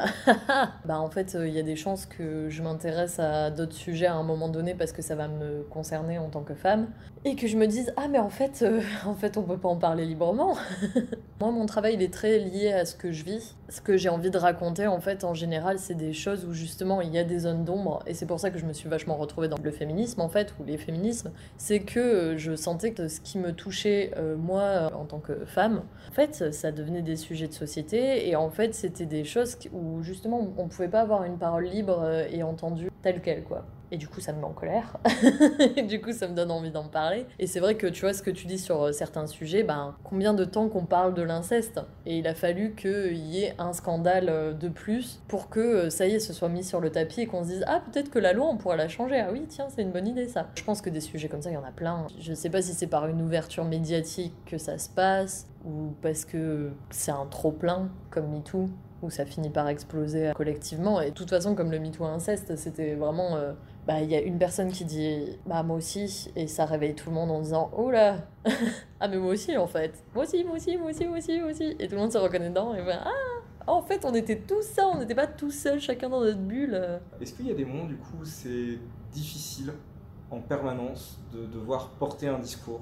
Je suis pas artiste, donc j'ai aucune idée du processus créatif, mais j'imagine que peut-être que ton 24e album d'Astérix, il va pas te challenger particulièrement. Mais est-ce que du coup, quand tu produit en permanence des œuvres qui portent un discours. Ce discours, il est en plus intime, personnel et militant. Il y a un moment où, tu pètes un câble, en fait. En fait, moi, j'arrive pas à dissocier les deux. Ça fait trop partie de moi, en fait. Parce que plusieurs fois, je me suis posé la question de est-ce que c'est vraiment ça que tu as envie de faire? Est-ce que tu ferais pas mieux de le garder juste comme une passion à côté? Euh, Prendre un truc qui qui tient moins à cœur. Et en fait, plusieurs fois dans mon parcours, euh, la réponse qui m'a convenu à chaque fois, c'était de me dire non, j'ai vraiment envie d'en parler, j'ai vraiment envie que ce soit entendu. Je vois, je constate que en fait, ce que je dis, ça touche d'autres personnes qui me ressemblent et qui se sentent rassurées par mes mots et ça leur fait du bien. Et en fait, je pense que moi, avant bah, d'être autrice, je suis une grande lectrice et notamment de BD et manga par exemple. Moi, la lecture, ça m'a tellement accompagnée en tant qu'enfant, ado. J'étais tellement touchée par les personnages que j'ai pu lire et avoir l'impression de grandir avec eux. Je pense que c'est vraiment ce sentiment-là qui m'a donné envie d'être euh, autrice euh, à mon tour et de me dire, genre, faire ressentir ça aux gens, mais ça doit être euh, juste fantastique, quoi. Je pense qu'il y a vraiment ce truc de, waouh, les étoiles dans les yeux et. il y avait un gros réconfort dans ce que je pouvais lire, de me dire ah je me sens moins seule. Du coup ça me donne envie de faire la même chose quoi j'ai eu l'impression déjà en discutant avec euh, des éditeurs ou des éditrices par exemple qu'il y a quand même de plus en plus le souhait d'avoir un peu plus de diversité dans les personnages présentés. Et toi, dans ces personnages que tu disais qui t'ont inspiré, tu avais l'impression du coup de trouver vaguement des gens qui te ressemblaient? Bof. Bof, bof. Quand j'étais petite, je lisais énormément de BD franco-belges parce que c'était la collection de mes grands frères. Euh, du coup, il y avait énormément de Tintin et Spirou, euh, de voilà, Astérix Obélix, euh, Boulet Bill, Kid Paddle, enfin bref, que des mecs. Donc, non, je ne me reconnaissais pas là-dedans. J'avais lu Dragon Ball aussi parce qu'ils avaient aussi Dragon Ball. J'étais ultra fan. Et puis un jour, mon grand frère m'a offert un Sakura Card Captor. Et là. Et là, en fait, c'était un gros, gros coup de cœur. Alors oui, en fait, là, je me suis reconnue, en effet, parce que c'était une petite fille qui sauvait le monde des ténèbres. Rien que ça. Bon, maintenant, quand je le relis, je me dis, oh, il y a des trucs, c'est un peu chaud quand même. Enfin, il y avait ce truc de, ah, enfin, c'est... Euh, en fait, c'est une héroïne, elle a 10 ans, elle porte des, des, tenues trop mignonnes, mais elle défonce quand même les ténèbres. Du coup, euh, moi, mes héroïnes, en fait, je les ai euh, trouvées euh, au Japon. T'as le sentiment qu'en tant qu'autrice, tu conscientises le fait d'essayer d'offrir dans tes albums des profils de gens qui sont pas représentés ailleurs? Oui, oui, complètement. Et le CNRS, c'est vraiment ça qui m'a attiré dans ce projet hein, de chercheuse, c'est de me dire, je vais donner la possibilité à des jeunes filles de se dire qu'en fait, actuellement, il y a des chercheuses qui font des trucs de ouf, et juste on les connaît pas, on sait pas qu'elles existent, quoi, parce qu'en fait, on les met jamais en avant. Et on va pas se dire qu'en fait, il y a des ingénieurs, il y a des meufs qui bossent sur des IA en ce moment et qui ont 10 ans de carrière, qui font des trucs de fou. Moi, c'est parce que j'ai eu ces modèles quand j'étais petite d'autrices japonaises que j'ai pu me dire ah c'est possible en fait parce que sinon si tu n'as pas de modèle c'est quand même très dur de se projeter. C'est super de mettre en avant ces femmes-là parce que ça donnera peut-être justement cette ouverture à des jeunes filles. Et après sinon dans mes BD et dans mes dessins en général, oui j'essaye de montrer en fait des personnes de couleur de peau, de religions différentes, de se dire qu'on reste pas que sur des personnes euh, blanches, euh, hétéros, euh, cis, tout le temps. T'es autrice avec un discours très militant. Mm. Euh, les bibliothèques, c'est pas forcément des lieux neutres, c'est aussi des lieux où on retrouve des discours. Comment toi, avec euh, ce métier de militant au final, que tu assumes complètement, tu vois le rôle dans ce militantisme que les bibliothèques peuvent incarner? Je pense que, en tout cas, ce format de résidence, ça conviendrait sûrement à plein d'autres personnes que moi, parce que je sais que trouver un atelier c'est compliqué, ça coûte cher, alors qu'en effet c'est la galère financièrement euh, en général, surtout quand on se lance. Donc déjà trouver un espace de travail, et euh, pour moi c'était pas que un espace de travail en sens physique, mais aussi l'idée d'être avec des gens avec qui on peut discuter, qui font évoluer mon discours aussi. Je pense que c'était quand même un peu, on va dire, de la nourriture intellectuelle qui, qui est nécessaire, je pense, à la créativité. Rien que ça, pour les personnes qui débutent et qui n'ont nulle part où aller, en fait, euh, c'est déjà une aide énorme, quoi. Comment tu fais, en fait, du coup, pour euh, conjuguer fond et forme? Est-ce que cette question a un sens à tes yeux? Euh, J'ai quand même choisi le dessin, donc bien sûr qu'il y a un rapport à l'esthétique qui est très fort, bien sûr. Euh, que ça me parle. Et je pense que moi, je vois le dessin vachement comme un challenge. J'aime beaucoup me donner en fait des contraintes dans mon travail pour euh, m'améliorer. J'aime beaucoup euh, la spontanéité dans le, dans le trait et le fait que, bah, par exemple, le livre sur les portraits féministes, c'est fait à l'encre, c'est fait avec seulement deux couleurs encore à cœur, cœur à corps, je suis ultra fière parce que bah, plein de gens viennent me dire euh, c'était super touchant et en plus c'était super beau. Et je suis trop contente qu'on me dise ça euh, par rapport à mon travail parce que c'est quand même quelque chose que j'ai en tête en fait, d'avoir envie de faire des beaux dessins et de questionner cette, euh, cette idée de la beauté. Parce que corps à cœur, cœur à corps, c'est un bouquin en fait sur les complexes, euh, sur des choses qui sont considérées comme moches par les gens, sur eux-mêmes, et en fait, ils en arrivent à dire que c'est beau. D'autres gens viennent me dire ah non en fait c'est trop beau, et je trouve ça super en fait de pouvoir complètement changer la vision des gens suivant comment moi je les interprète. Est-ce que tu penses qu'il y a au-delà du discours qui est porté, la narration, un dessin féministe par la manière dont il illustre, dont il montre ce qui est beau Ah oui, complètement, oui. Enfin, les dessins féministes, je dirais que c'est euh, justement cette envie de représenter des choses qu'on ne représente quasiment pas, et le fait que souvent ce soit des femmes qui se réapproprient ce dessin-là pour montrer des choses bah, qui n'ont pas été montrées parce qu'elles étaient montrées par des hommes qui étaient intéressés que par certaines choses et pas d'autres. Et du coup, euh, corps à cœur, cœur à corps, c'est exactement ça, c'est montrer tout toutes ces parties du corps qui sont mal, enfin, qui sont mal aimées, ou on va dire que c'est moche, parce qu'en fait ça rentre pas dans, les car... enfin, dans le carcan de qu'est-ce que c'est la beauté. Comme quoi par exemple Alors euh, souvent les seins, mais pour toutes les raisons, que ce soit des trop gros seins, asymétriques, pendant, trop petits, trop... Enfin tout, tout, rien ne va. Il y a vraiment un côté comme ça, de, comme s'il y avait qu'un seul modèle de sein et que c'était lui le bon, et si tu colles pas dedans, à savoir quasiment tout le monde, ben du coup ça va pas. Donc en fait, euh, bah oui, dans les dessins féministes, typiquement, c'est représenter plein de formes de seins différentes. Et ça peut paraître débile, mais en fait, quand on est habitué à avoir qu'une seule forme de sein euh, toute ronde, quasi inexistante, qui tient dans un soutif parfaitement et qui fait une forme euh, géniale pour un décolleté euh, pigeonnant, bah en fait de voir des petits seins tout ratatinés, bah on se dit ah c'est fou ça existe et en fait ça fait du bien. Je n'y pense pas instinctivement parce que bah, pour moi tout le travail de corps à cœur, cœur à corps il est un peu derrière moi, mais en effet à ce moment-là c'était vraiment une réappropriation de mon corps et d'autres corps et de dire mais en fait cette cellulite, euh, regardez comment je la dessine, euh, elle est canon. Moi, je la trouve belle parce que je la trouve quelque part vulnérable, attachante, et parce que je sais que la personne se sent vulnérable et ose se montrer comme ça. Et moi, j'y vois énormément de beauté et j'ai envie de le dessiner. Alors, il y a eu des gens qui ont été choqués, hein, qui, m'ont dit euh, Moi, j'ai pas supporté en fait que tu dessines mon complexe. Je le trouve beau comme image. À partir du moment où je me dis que c'est moi, je trouve ça horrible. Mais voilà, c'est ça, je trouve ça beau comme image, malgré tout, alors que c'est de l'acné ou des, enfin, des cicatrices d'acné ou euh, la forme de son nez qu'on déteste. Et en fait, tout ça, ouais, c'était une manière de, montrer, mais en fait, même euh, tout ce qu'on va considérer comme des défauts, euh, parce que pas dans la norme, en fait, ça peut être beau et ça mérite d'être mis en valeur. Et c'est quelque chose qui est vraiment là très propre au dessin du corps des femmes, en fait, j'ai l'impression. Enfin, j'ai le sentiment que dans mm. une BD, euh, tu peux être un petit Gaulois moche à barbichette, tu peux être un gros, tu peux être un.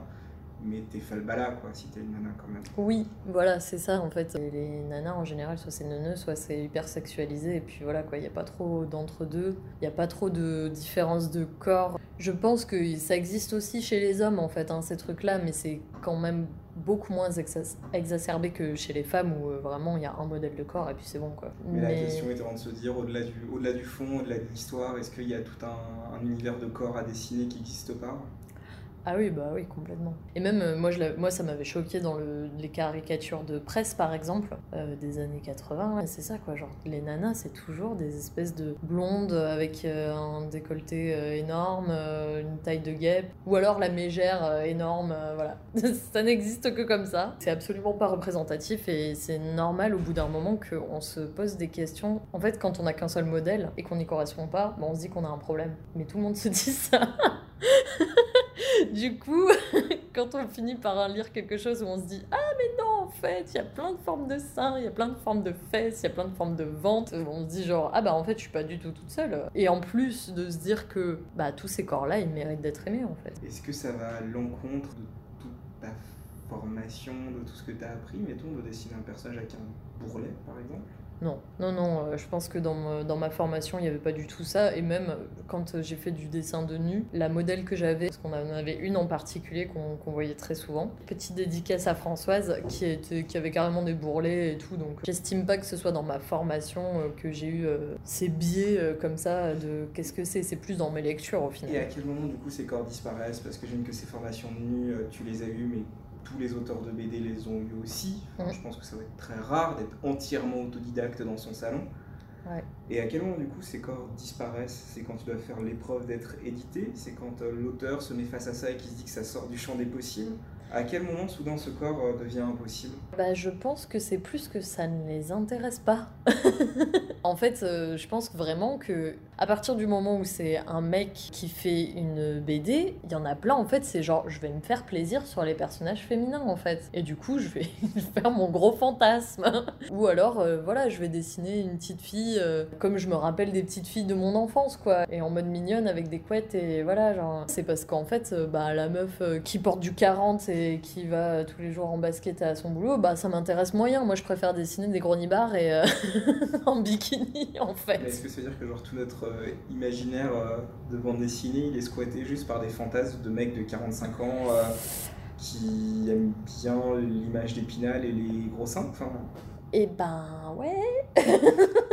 Vu que c'est un milieu qui était très masculin et très, oui, en fait, très entre mecs, il y avait quand même beaucoup ça. De moins en moins, et euh, tant mieux. Et il n'y a pas que ça. Enfin, je pense à Marjane Strapi, par exemple, c'était pas du tout ça. Mais oui, il y avait beaucoup ça. Enfin, tu vois, l'en face de Troy, Sixy, et l'autre là, Sian, c'est exactement ça. Et moi, j'étais fan de ça quand j'étais gaminin. euh, Mon dieu, le petit Spirou. Je pense que maintenant j'en aurais des surfroides. Euh, J'adorais ça quand j'étais gamine.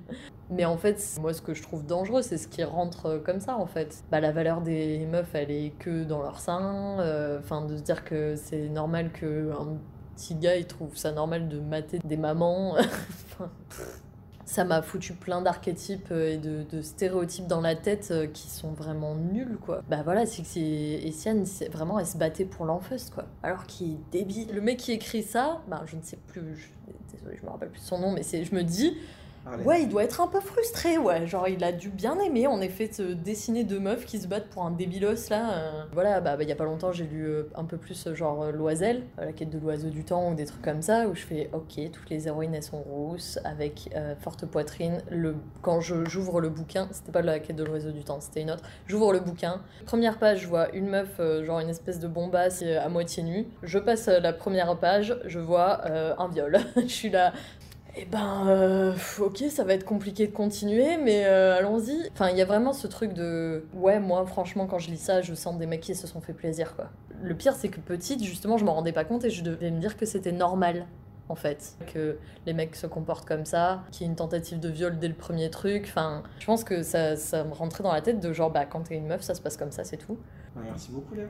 Mais avec plaisir, Quentin. Merci à toi.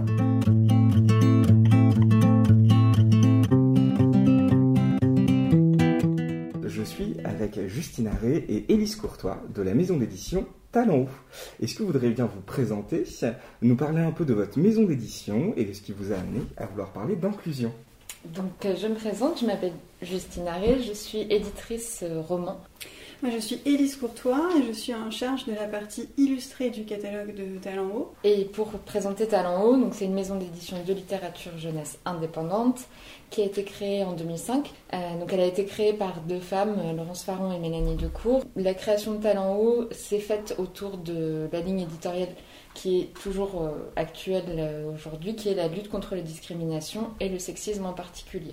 Et il y a également une deuxième ligne éditoriale dans la maison dont on parle moins, mais qui était présente à, la création, qui était de faire des livres bilingues sans traduction. Comment vous voyez, vous, la progression des questions de genre? Euh, en France dans l'édition, euh, notamment comparée à la littérature anglo-saxonne qui est en apparence plus avancée sur ces sujets-là bah, La littérature anglo-saxonne, oui, indéniablement, avait a toujours une longueur d'avance, notamment pour ce qui concerne la littérature ado. Euh, je pense, Justine, tu seras d'accord avec moi. C'est un peu moins flagrant pour les petits, les moins petits, même si c'est aussi le cas. En revanche, il y a toujours, comme en France, je pense, cette distinction à faire entre grosses et petites et moyennes maisons. Les grosses, même si c'est très intéressant que ce soit un sujet euh, qui se développe et dont, les éditeurs s'emparent de, plus en plus, euh, des fois la démarche souffre un peu de, volontarisme et, et, on sent un petit peu le travail de commande, euh, ce qui est très intéressant aussi, mais c'est souvent un petit peu comme ça que ça se passe. Les petites et moyennes maisons sont un peu le laboratoire et font des expérimentations narratologique et aussi euh, sur, sur, des sujets de graphique et aussi sur des sujets de société. Je trouve ça intéressant que, euh, que tout le monde euh, s'en empare et que ça, devienne un petit peu à la mode. Hein. Il faut, faut, être un peu pragmatique et qu'il y a un potentiel commercial quand même quand, quand c'est exploité d'une certaine façon. Il faut savoir que le premier livre qu'on a publié chez Talent Haut, qui s'appelle La princesse et le dragon, c'est un album canadien donc c'est un achat de droit qu'on a fait et c'est un album qui est à 40 ans cette année. Et donc nous, on a acheté les droits il y a 15 ans et ça reste un best-seller de notre catalogue et nous aussi. Et La Princesse et le Dragon, c'est clairement euh, le livre qui va à l'encontre des stéréotypes sexistes, où on a une, petite, une princesse qui va se délivrer toute seule euh, de, du dragon, qui va aller sauver son prince, et qui ne va pas se marier à la fin avec le prince. Sur l'appropriation des questions euh, féministe et sexiste dans les maisons d'édition, euh, je, suis je, partage tout à fait les, idées d'Élise. C'est-à-dire qu'à l'international comme en France, on voit que les grandes maisons ont, voulu avoir, euh, elles, aussi, réagir à ce qui s'est passé euh, dans la société avec le mouvement MeToo, entre autres, et publier des titres qui puissent ben, répondre aux attentes du public. après, il faudrait sûr que ça va suivre dans le temps, que ça va rester, que c'est pas juste un effet de mode. J'ai un peu l'impression que vous dites qu'il y a un peu un effet d'opportunisme positif en l'occurrence, post-MeToo, c'est là où vous le situez.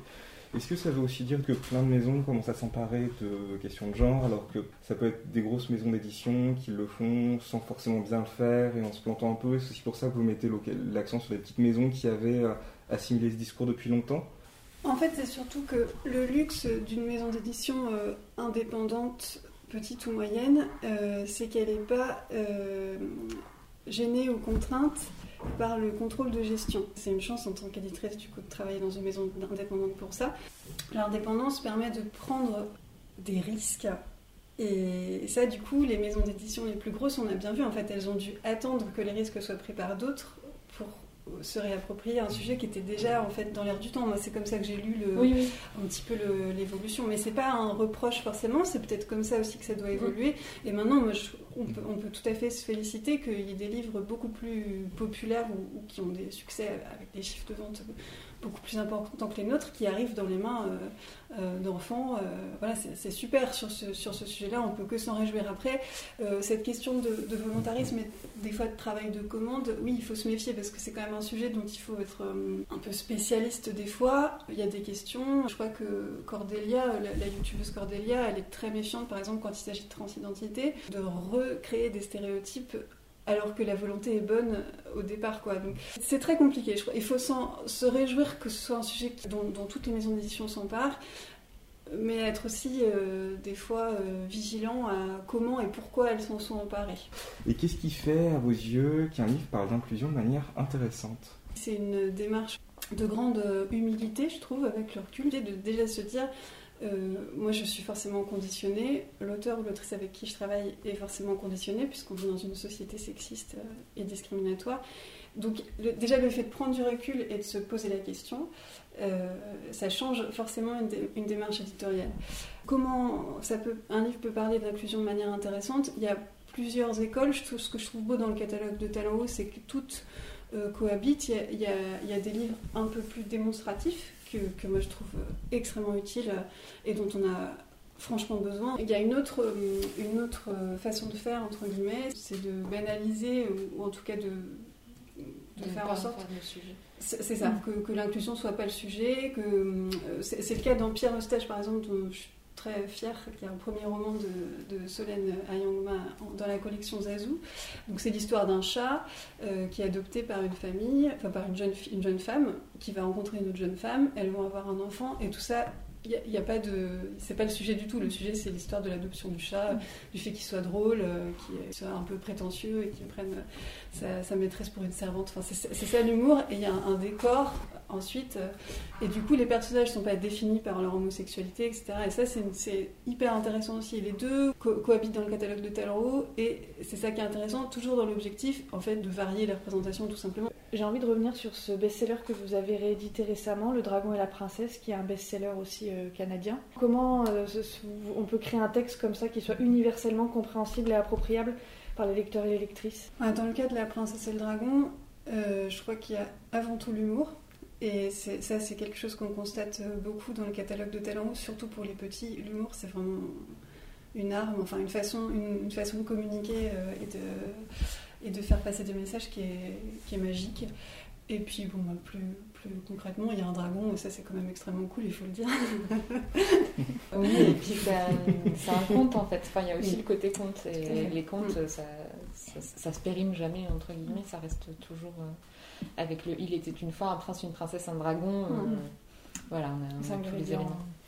On voulait vous demander si vous aviez déjà eu à travailler avec euh, les bibliothèques, qu'elles soient du réseau parisien ou ailleurs, et si oui, euh, quelles animations, quels événements vous avez mis en place avec elles euh, qui pourraient être euh, éventuellement euh, reproduits euh, euh, pour notre plus grand plaisir. Alors, on a fait plein de choses avec euh, les bibliothèques. Donc, dans le cadre des Journées du matrimoine, on a euh, créé un événement à la bibliothèque Marguerite Audoux autour de l'autrice Marguerite Audoux qu'on a réédité dans la collection Les Plumées.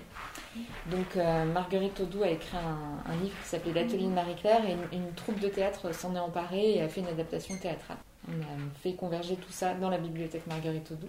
On a fait aussi des interventions dans les bibliothèques à destination des bibliothécaires, médiathécaires, mais aussi des libraires de, de réseau. On a une exposition aussi qui a beaucoup été louée dans des bibliothèques ou, achetée par des bibliothèques, qui est une exposition qui s'appelle Lire pour l'égalité, qui est composée de 12 panneaux euh, et qui traite euh, bah, de- des, thèmes, des thématiques de l'égalité.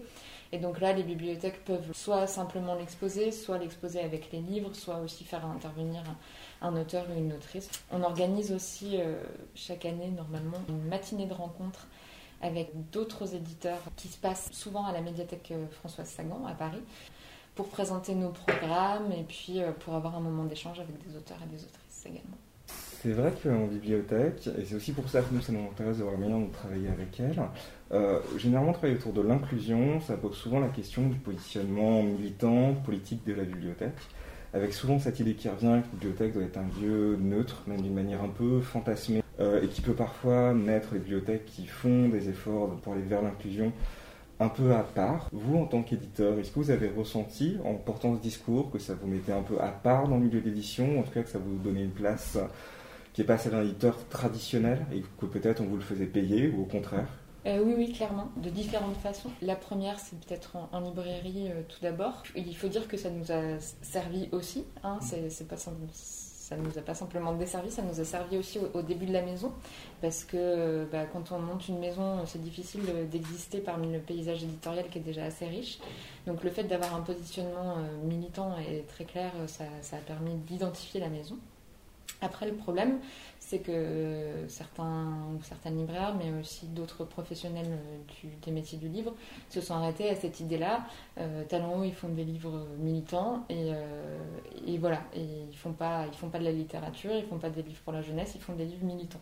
Donc c'est un peu enfermant. euh, on fait, certes, on fait des livres militants. Quand on parlait des déclarations des droits des filles ou des garçons, c'est des livres qui affichent clairement la couleur, mais on fait aussi et avant tout de la littérature. Il ne faut pas oublier qu'on on propose des textes écrits par- par des auteurs et des autrices, des textes de qualité, donc il faut aussi voir ça et, et pas seulement s'arrêter à notre positionnement euh, idéologique.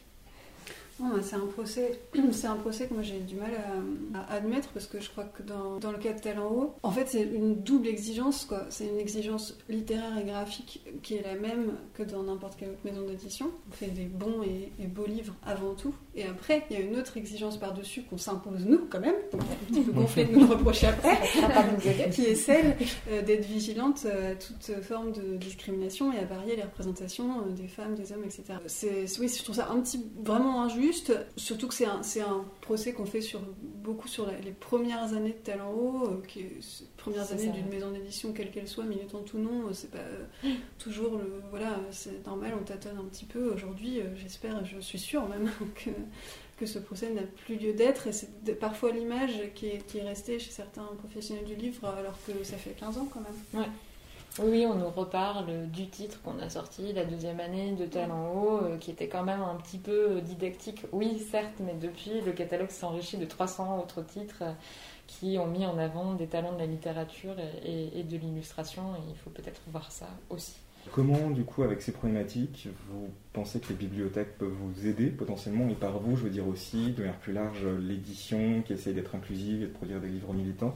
Bah, Moi, je trouve que ce qui aide le plus, en fait, c'est de ne pas classer nos livres comme des livres militants. Euh, c'est ce que parfois ça arrive en librairie de voir. Euh, tous nos livres, euh, peu importe quel soit le sujet, peu importe quelle soit la tranche d'âge, classés dans un rayon féminisme. Mmh bah oui, mais je suis pas sûre que tous nos livres soient des livres féministes. Ils sont, c'est certes des livres euh, antisexistes ou qui sont attentifs aux discriminations, mais euh, on va pas les classer non plus dans un rayon antiraciste. Euh, c'est dommage parce que les gens qui viennent chercher un album pour un enfant de 5 ans, ils vont pas aller au rayon féminisme directement, sauf s'ils ont des convictions très très très fortes et qu'ils veulent un livre féministe. Mais s'ils viennent juste pour un album avec euh, bah, une petite fille euh, qui veut être chevalière, ils vont, ils vont pas le trouver euh, parmi les autres albums et c'est dommage parce qu'il y a un gars d'attaque qui est vachement bien quoi. Donc voilà, ça c'est, je pense que c'est le, mieux, c'est d'inclure nos livres parmi les autres livres en fait. La, vraie victoire, je crois que c'est d'atteindre les, petites mains d'enfants qui ne seraient peut-être pas, qui n'auraient peut-être pas eu l'opportunité d'aller vers ces livres-là par ailleurs quoi. Ça, c'est, ça c'est l'objectif quand même. Oui, oui c'est ça. Donc on met un, chat sur une couverture et puis il y a un couple homosexuel dedans. Quoi, Mais si on, si on le met dans un rayon spécifique, eh ben, il va louper quand même une grande partie de son public et c'est dommage. Tout autour de cette idée qu'avoir un discours militant permet un peu d'explorer du coup des champs imaginaires qui n'ont jamais été trop parcourus, est-ce que ça rend le métier particulièrement fun à faire en fait, de parler d'inclusion? Euh, je ne sais pas si ça le rend plus fun, mais plus intéressant, c'est sûr c'est assez passionnant en fait. Hein. On tire en permanence un film dont on ne voit jamais la fin, mais qui, est, toujours euh, bah, plein de nœuds à débroussailler et du coup toujours très intéressant.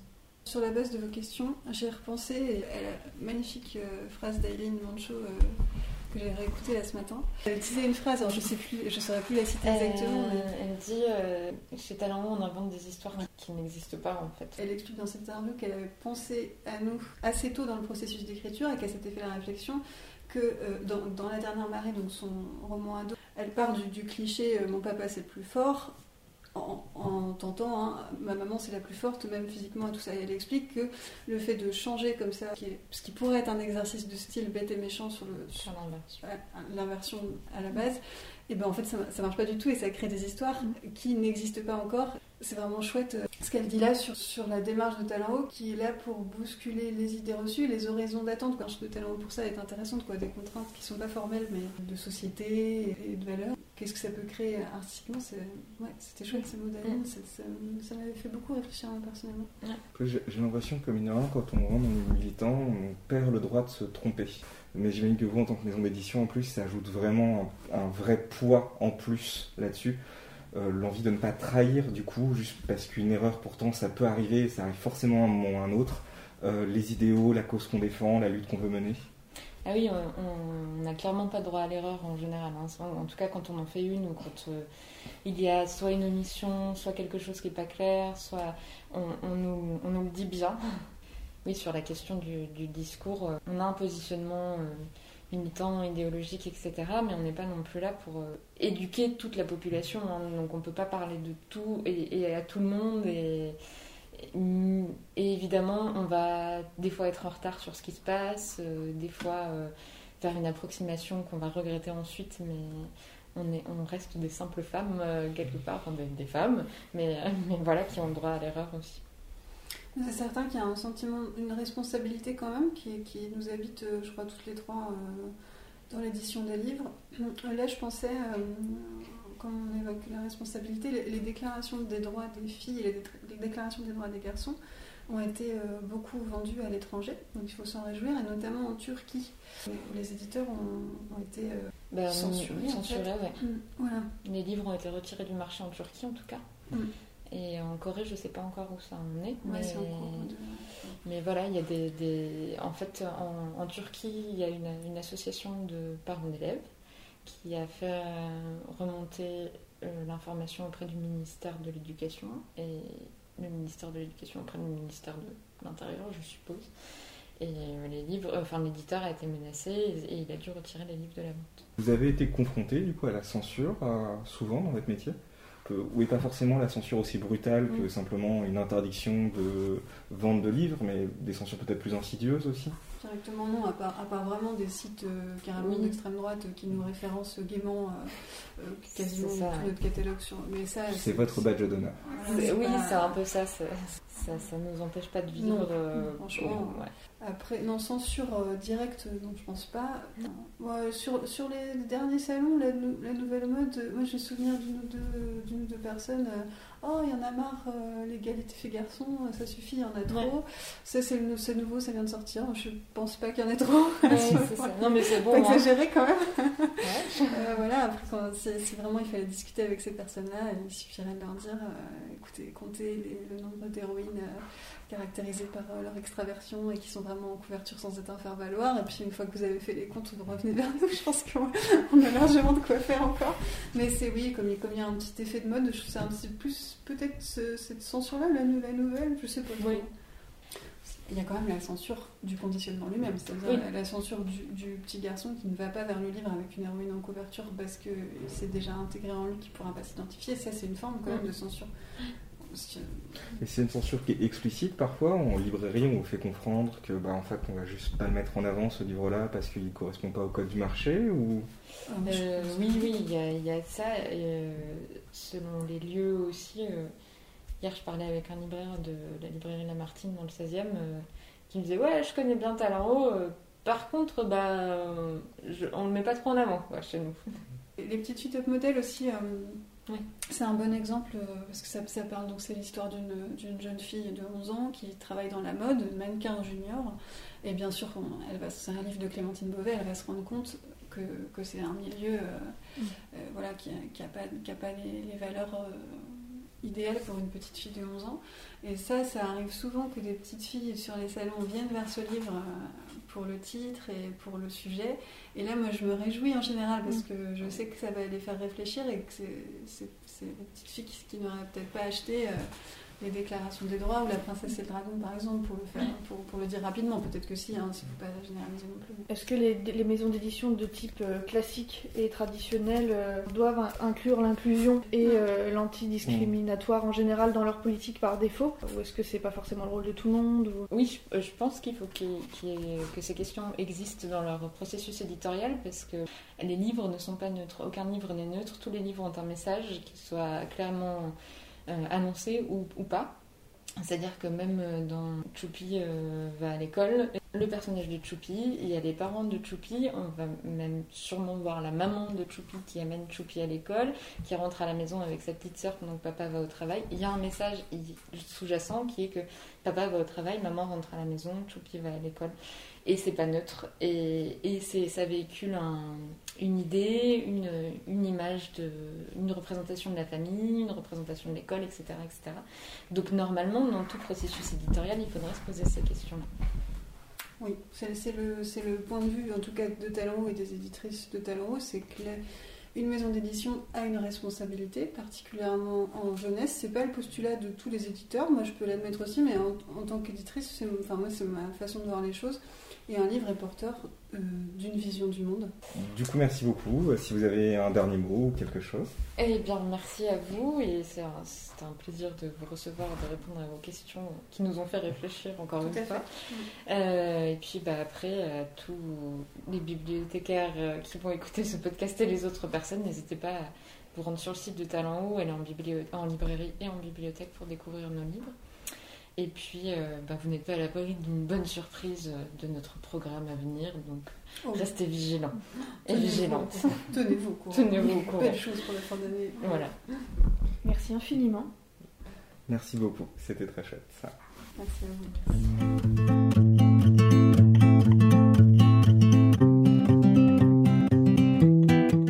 Le prochain segment est avec Aénor Carbin et je vous laisse en découvrir la teneur. Je me permettais tout de même d'un petit message d'avertissement. Cet entretien est enregistré à distance, avec évidemment les contraintes du Covid, et la qualité du son, notamment concernant les passages où je parle, ne sont pas les meilleurs. Vous m'envoyez navré et je compte fort sur la qualité de la discussion que vous allez entendre pour vous faire oublier les quelques désagréments techniques. J'ai avec moi Aénor Carbin qui est notamment en charge de la bibliothèque de Pontarlier, mais qui vient ici surtout avec sa casquette de membre de la Légothèque. Aénor, est-ce que tu pourrais te présenter, s'il te plaît? Bonjour Quentin, donc euh, Aénor Carbin, je suis euh, membre de la Légothèque de manière assez euh, récente puisque ça fait un petit peu plus d'un an, mais voilà, je suis également co-vice-présidente de cette commission puisque donc nous avons un fonctionnement un peu particulier ou par roulement en fait. J'ai à cœur ces questions d'inclusion de manière personnelle et aussi euh, dans le cadre professionnel. Est-ce que tu pourrais commencer par nous dire à tes yeux ce qu'est l'inclusion L'inclusion pour moi, c'est l'ensemble des actions qui permettent une meilleure écoute et une meilleure prise en compte euh, des besoins de chacun et chacune. En bibliothèque, ça peut représenter euh, pas mal de, de choses différentes, mais c'est vrai que c'est un sujet très transversal qui recoupe à la fois la formation, la sensibilisation des équipes et du public, également la gestion des espaces, des collections et de nos services. Puisque pour revenir un peu sur l'historique euh, de la Légothèque, donc en 2011, une réflexion sur une commission intitulée Bibliothèque, construction de soi et lutte contre les stéréotypes, qui a continué en une euh, création officielle euh, actée par une lettre de mission de la BF en 2012. Il y a eu plusieurs événements qui ont montré la pertinence de l'existence d'une telle commission, avec par exemple les débats autour du mariage pour tous, les appels à la censure de certains titres de littérature jeunesse et sur le genre. Il y a eu également les débats sur le droit de vote des étrangers dans les élections municipales. Donc autant de débats voilà, sociétaux qui montraient qu'il y avait une évolution euh, en, germe et que en tant que professionnels, nous devions faire attention et proposer des outils pour nos collègues afin de mieux répondre à, à ces sujets-là. Nous participons euh, de manière fréquente à des colloques à l'échelle nationale et internationale, par exemple avec euh, l'IFLA, et euh, nous avons fréquemment des prises de position, par exemple contre la censure de tous à poil, pour l'écriture inclusive et par exemple sur le sujet de l'égalité femmes-hommes dans le champ culturel et médiatique. On a quand même, j'ai l'impression, beaucoup en bibliothèque, le sentiment par exemple qu'on va mener des actions fortes en faire de l'inclusion à travers des conférences, à travers du discours, bref, à travers vraiment toute cette offre un peu rutillante et assumée, mais reste le quotidien de la bibliothèque et de ce que vont envoyer les collections, où je sais que notamment Dewey, euh, notre outil de classement donc, a considéré par exemple euh, l'homosexualité dans les maladies mentales pendant longtemps. Comment est-ce qu'on fait là-dessus, à travers les collections, pour essayer d'être plus inclusif euh, On avait écrit un billet de blog à, cette, à cet égard, et, c'est une pratique qui se développe de plus en plus, ce sont les budgets genrés. Et ça, c'est une pratique euh, qui euh, vise à analyser euh, la manière dont un budget est, construit en fait au regard du genre. Donc en bibliothèque, ça peut prendre différentes formes. Par exemple, le nombre d'auteurs qui sont qui sont dans nos collections, d'auteurs masculins, j'entends, qui sont dans nos collections et, et voir s'il y a quand même une forme de parité au niveau des acquisitions ou par exemple au niveau de l'animation. Et ça, c'est très intéressant. Euh, comment sont rémunérés euh, les intervenants intervenantes? Est-ce qu'il y a une, équité? Est-ce qu'il y a le nombre à peu près euh, équivalent d'intervenants et d'intervenantes sur une année de programmation? Ça, ce sont des sujets sur lesquels euh, nous pouvons jouer et qui, à mon avis, ne sont pas de la censure, c'est tout simplement euh, aussi des règles de, bonne compréhension de ce qu'est le, milieu du livre de nos jours, quand on voit comment s'en sortent les autrices d'un point de vue financier vis-à-vis -vis des auteurs masculin, là, effectivement, il y a peut-être des questions sur lesquelles nous, nous, pouvons, en tant que professionnels, développer notre euh, expertise. Et c'est un chantier qui est en, en plein essor. Je sais qu'à Brest, ils ont commencé à faire un chantier de cette sorte et, euh, et c'est un sujet palpitant à faire euh, qui demande beaucoup d'inventivité pour trouver tout, ce que, tout ce que nous pouvons mobiliser pour rendre les bibliothèques les plus transparentes au regard de ce critère de genre. Je citerai pas de nom euh, de revue en particulier ou quoi que ce soit, mais comment se positionner en bibliothèque face à des œuvres, face à des revues, face à des produits culturels au sens large, qui pour le coup promeuvent une forme d'intolérance? Il y a toujours cette question de euh, la position du bibliothécaire qui doit proposer le plus de documents possible et toujours, je pense, notre positionnement personnel en tant qu'individu qui est tout de même euh, soumis au devoir de neutralité euh, des fonctionnaires mais qui de fait est toujours nourri par un ensemble de références et qui nous influe de manière consciente ou inconsciente.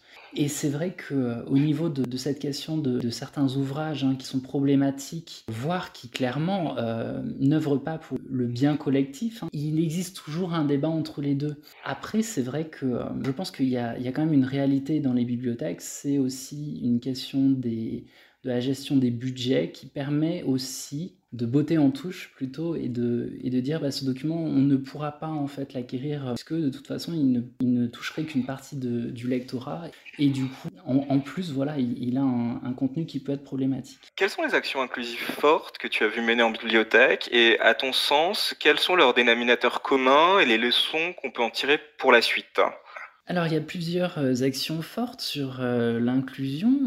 Je dirais tout d'abord les actions concernant la sensibilisation qui implique la formation et euh, l'information de nos collègues et de leurs pratiques euh, professionnelles. Euh, je pense qu'il y a aussi un vrai sujet à porter dans les années à venir qui parle de l'inclusion au sein même du métier des bibliothécaires, puisque selon moi c'est un métier qui est de plus en plus difficile d'accès de par la formation, les concours, et qui représente assez peu en fait la population réelle française. Donc il y a un vrai enjeu à à, voir et on verra dans les années à venir comment cela sera porté. Il y avait euh, un projet d'assise euh, de la formation des métiers de bibliothécaire qui a été reporté s'inédier et euh, aussi la question de la visibilité, à savoir que fait-on en tant que bibliothécaire en dehors, je caricature un peu, mais en dehors de biper des livres et de lire à notre bureau. Les gens connaissent mal notre métier et c'est l'occasion de, de, montrer qu'on réfléchit au-delà de l'actualité littéraire pour vraiment s'inscrire dans un processus de société et ça il me semble que c'est un aspect vraiment profond fond historique hein, du métier de bibliothécaire qui a toujours fait partie euh, d'une réflexion intellectuelle à l'échelle de notre pays. Ça correspond aussi aux enjeux de sensibilisation des élus à ces enjeux d'inclusion qui sont très importants. Donc ça, c'était le volet plutôt formation et sensibilisation. Côté usager et public, on essaye d'identifier des temps forts dans l'année pour mener des actions inclusives. Hein. C'est toujours euh, le temps fort du mois de mars, hein, autour de la journée internationale du droit des femmes euh, du 8 mars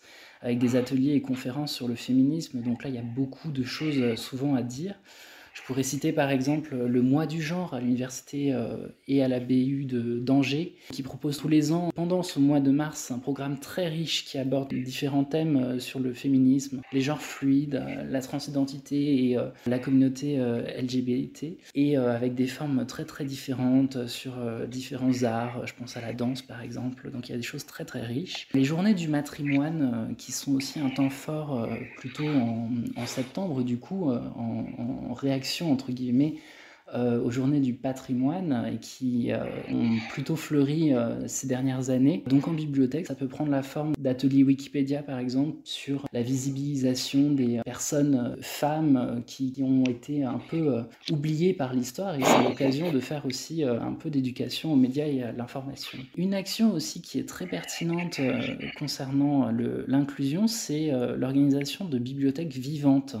Ça avait été fait pendant le congrès de l'ABF et reconduit pendant plusieurs années. Le principe peut-être à expliquer d'une bibliothèque vivante, c'est euh, inviter euh, des livres vivants, donc faire venir des personnes qui sont directement concernées par ces sujets-là. Et pendant une vingtaine de minutes ou 30 minutes, on peut emprunter, entre guillemets, le livre, c'est-à-dire entamer une discussion avec cette personne. Très intéressant d'avoir leur retour sur euh, leur vécu et ça permet de réfléchir à qu'est-ce que nous, après, nous pouvons euh, améliorer dans nos services euh, pour améliorer leur inclusion. Et récemment, un autre dispositif qui, qui me semble intéressant et qu'il faudra peut-être surveiller pour notre part à la Légothèque, le dispositif lieu sur donc, du FLAG, association LGBT qui, euh, de, policiers LGBT qui est en train d'être monté, mais encore peu développé et qui vise à marquer comme étant des lieux sûrs certains lieux institutionnels. Donc ça ne concerne pas que les bibliothèques, mais entre autres les bibliothèques ont été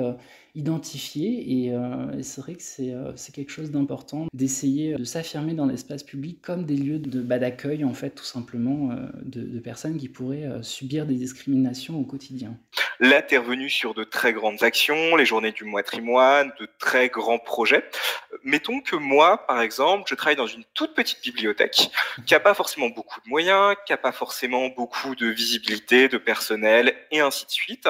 Mais ces questions d'inclusion, euh, je m'y sens sensibilisé. J'ai envie de mettre en place quelque chose.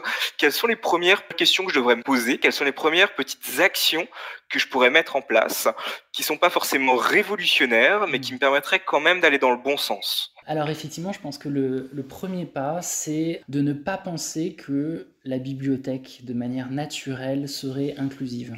Je pense que ça, c'est un sujet euh, important qui risque de nous, dire que, bon, en fait, c'est bon, ça va, on a déjà plein de public et euh, tout va bien, il n'y a rien à changer. Au contraire, il y a toujours à la marge euh, des, des, choses qu'on peut modifier, ne serait-ce que par exemple sur l'affichage des toilettes, où, où on peut avoir vraiment de manière très binaire, toilette femme, toilette homme. Après, peut-être d'autres signaux de bienvenue, c'est au niveau de l'accueil, je pense qu'il y a vraiment des postures professionnelles à retravailler. Je pense à l'accueil des personnes trans mais ça va au-delà de ça. La manière euh, systématique qu'on peut avoir de genrer une personne à son arrivée, alors après, ça c'est vrai que c'est des pratiques qu'on peut avoir de manière assez naturelle, qui peuvent être modifiées petit à petit. Alors après, c'est tout un enjeu de, faire comprendre ça à, l'ensemble des collègues. Après, oui, ça peut aussi, euh, encore une fois, passer par la valorisation de certains ouvrages euh, de manière plus ou moins discrète. Hein. C'est l'occasion peut-être de, faire une petite table de présentation sur nos corps maintenant, aujourd'hui, et essayer d'introduire quelques documents qui permettent la représentation diversifiée et positive hein, de corps qui pendant longtemps ont été euh,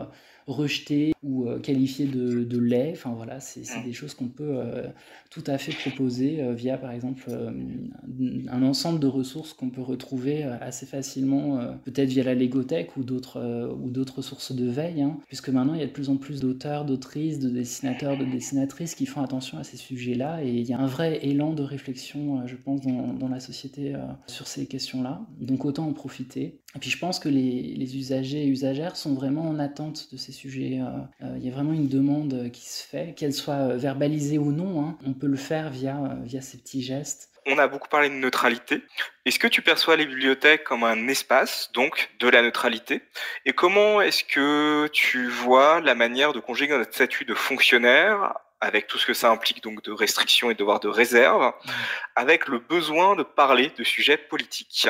Je vais reprendre ici euh, par ma voix un peu les, les conclusions qu'on avait menées avec des collègues lors d'une mission à Rennes sur les espaces non genrés, et où en fait il en était très vite ressorti que l'espace public n'était jamais neutre contrairement à ce qu'on pouvait en croire, ou contrairement à ce qu'a voulu faire croire une certaine tradition euh, de l'universalisme, euh, pour le dire franchement, où en fait l'espace public appartiendrait à tout le monde. Et à ce titre-là, les bibliothèques, je pense, font partie de l'espace public. Il existe toujours des effets de seuil, et particulièrement dans la sphère culturelle, qu'il s'agisse d'effets de seuil proprement culturels, la peur de, ne pas se sentir à sa place dans un espace qui est assimilé hein, au monde de la culture, qui peut faire peur à, à beaucoup de et également tout un effet de seuil que je qualifierais d'administratif, où en fait, pour être inscrit ou inscrite, il faut euh, présenter certains documents que certains n'ont pas, ou alors euh, ne souhaitent pas forcément diffuser ou présenter, ou alors bah, c'est gênant quand on est une personne trans de devoir dire en fait c'est pas tout à fait monsieur ou pas tout à fait madame, donc ça me dérange, voilà, c'est des choses qui sont pas agréables, et ça, ça peut créer des effets de seuil que je qualifierais d'administratif. C'est vrai que là, on peut parler aussi des, des safe spaces, des espaces sûrs, dans le sens où il y a quand même un paradoxe, c'est autant les bibliothèques euh, sont soumises à ces effets de seuil, autant les, bibliothèques ont quand même une bonne presse dans l'imaginaire collectif et sont quand même euh, perçues de plus en plus, en tout cas, comme des lieux accueillants et agréables. Et à cet égard, je pense que le, travail sur les bibliothèques tiers-lieux a permis beaucoup d'améliorer ces, points-là. Sur la question du statut du fonctionnaire avec le besoin de parler de sujets politiques, qu'effectivement on est bien soumis et soumise au devoir de neutralité qui s'inscrit dans un certain contexte, on n'a pas à exprimer d'opinion politique. Euh, dans le cadre de notre travail, mais pour autant, j'ai toujours voilà, cette idée que nos choix sont quand même le, reflet de euh, notre formation, de notre origine sociale, économique et de nos lectures, de euh, nos rencontres. Et à cet égard-là, c'est vrai que de fait, nos choix peuvent s'apparenter à des choix politiques sans pour autant être au sens négatif du terme. Et puis d'ailleurs, euh, peut-être qu'il faut arrêter de considérer que euh, l'inclusion, l'engagement sont des gros mots en fait. Peut-être que nous pouvons tout à fait être dans la neutralité en portant certaines valeurs qui sont celles de l'accueil pour tous et toutes, qui sont des valeurs de respect. Ça relève de la posture professionnelle de pouvoir dire euh, Là, je ne suis pas forcément d'accord avec ce que vous dites parce que ça n'est pas tolérable euh, et je ne peux pas vous laisser dire ça. Et par ailleurs, de savoir pour ce que nous, nous pouvons dire, savoir mettre une forme de, retrait et de dire ça, c'est ce que je pense personnellement, mais dans le cadre de mon travail, je me dois de, de, laisser le, débat le plus ouvert possible. Euh, c'est comme ça que je le, je le vois en tout cas. Le fait que la légothèque existe, euh, c'est déjà en soi un symbole fort. Euh, de même que le sujet du congrès 2020 de l'ABF, donc l'inclusion. Mmh. Qu'est-ce que c'est pour toi les grands enjeux de l'inclusion en bibliothèque de demain, et plus spécifiquement d'inclusion de genre? Je pense que la crise en fait a énormément changé la donne nous aurons à repartir un peu euh, sur ces sujets-là de manière vraiment euh, urgente. Et je pense notamment à un ensemble de publics qui a totalement été exclu des bibliothèques, euh, littéralement. les publics séjourneurs, par exemple, parfois précaires, qui ont plus souffert encore de cette crise et qui, de fait, ne peuvent plus, euh, tout simplement plus profiter des services des médiathèques en France. Donc il y aura un vrai travail à mener pour les faire revenir quand la crise sera passée. Et voilà, je, pense que de fait, euh, nos différents modes de fonctionnement actuels euh, en mode dégradé excluent beaucoup de, publics qui venaient auparavant, mais qui sont peu intéressés par exemple par les services de clic et collect, tous les, tous les publics qui sont éloignés du numérique, qui ne sont pas à l'aise avec la langue française ou ou qui justement venaient simplement euh, profiter euh, de, des toilettes ou euh, d'un espace pour lire ou tout simplement rester au chaud, entre guillemets. Voilà, tout ça, ce sont des publics, il faudra faire une vraie réflexion sur ce sujet-là.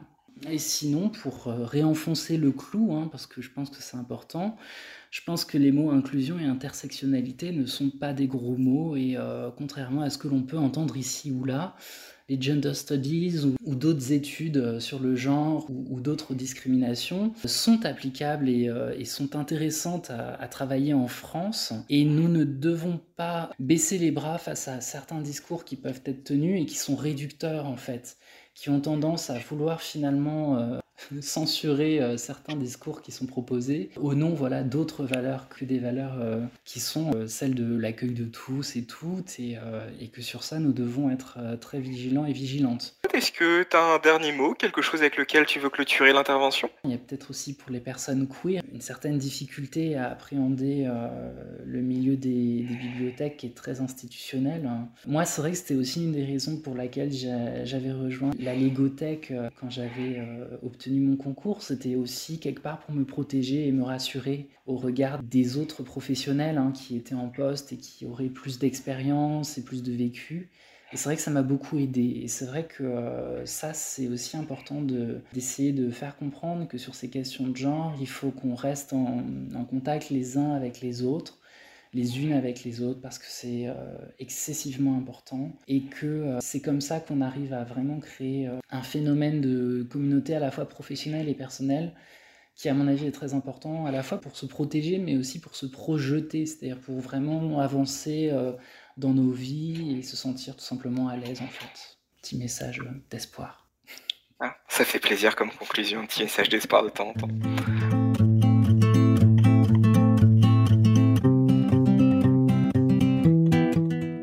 Voici pour ce grand tour que nous avons fait autour de la thématique de l'inclusion.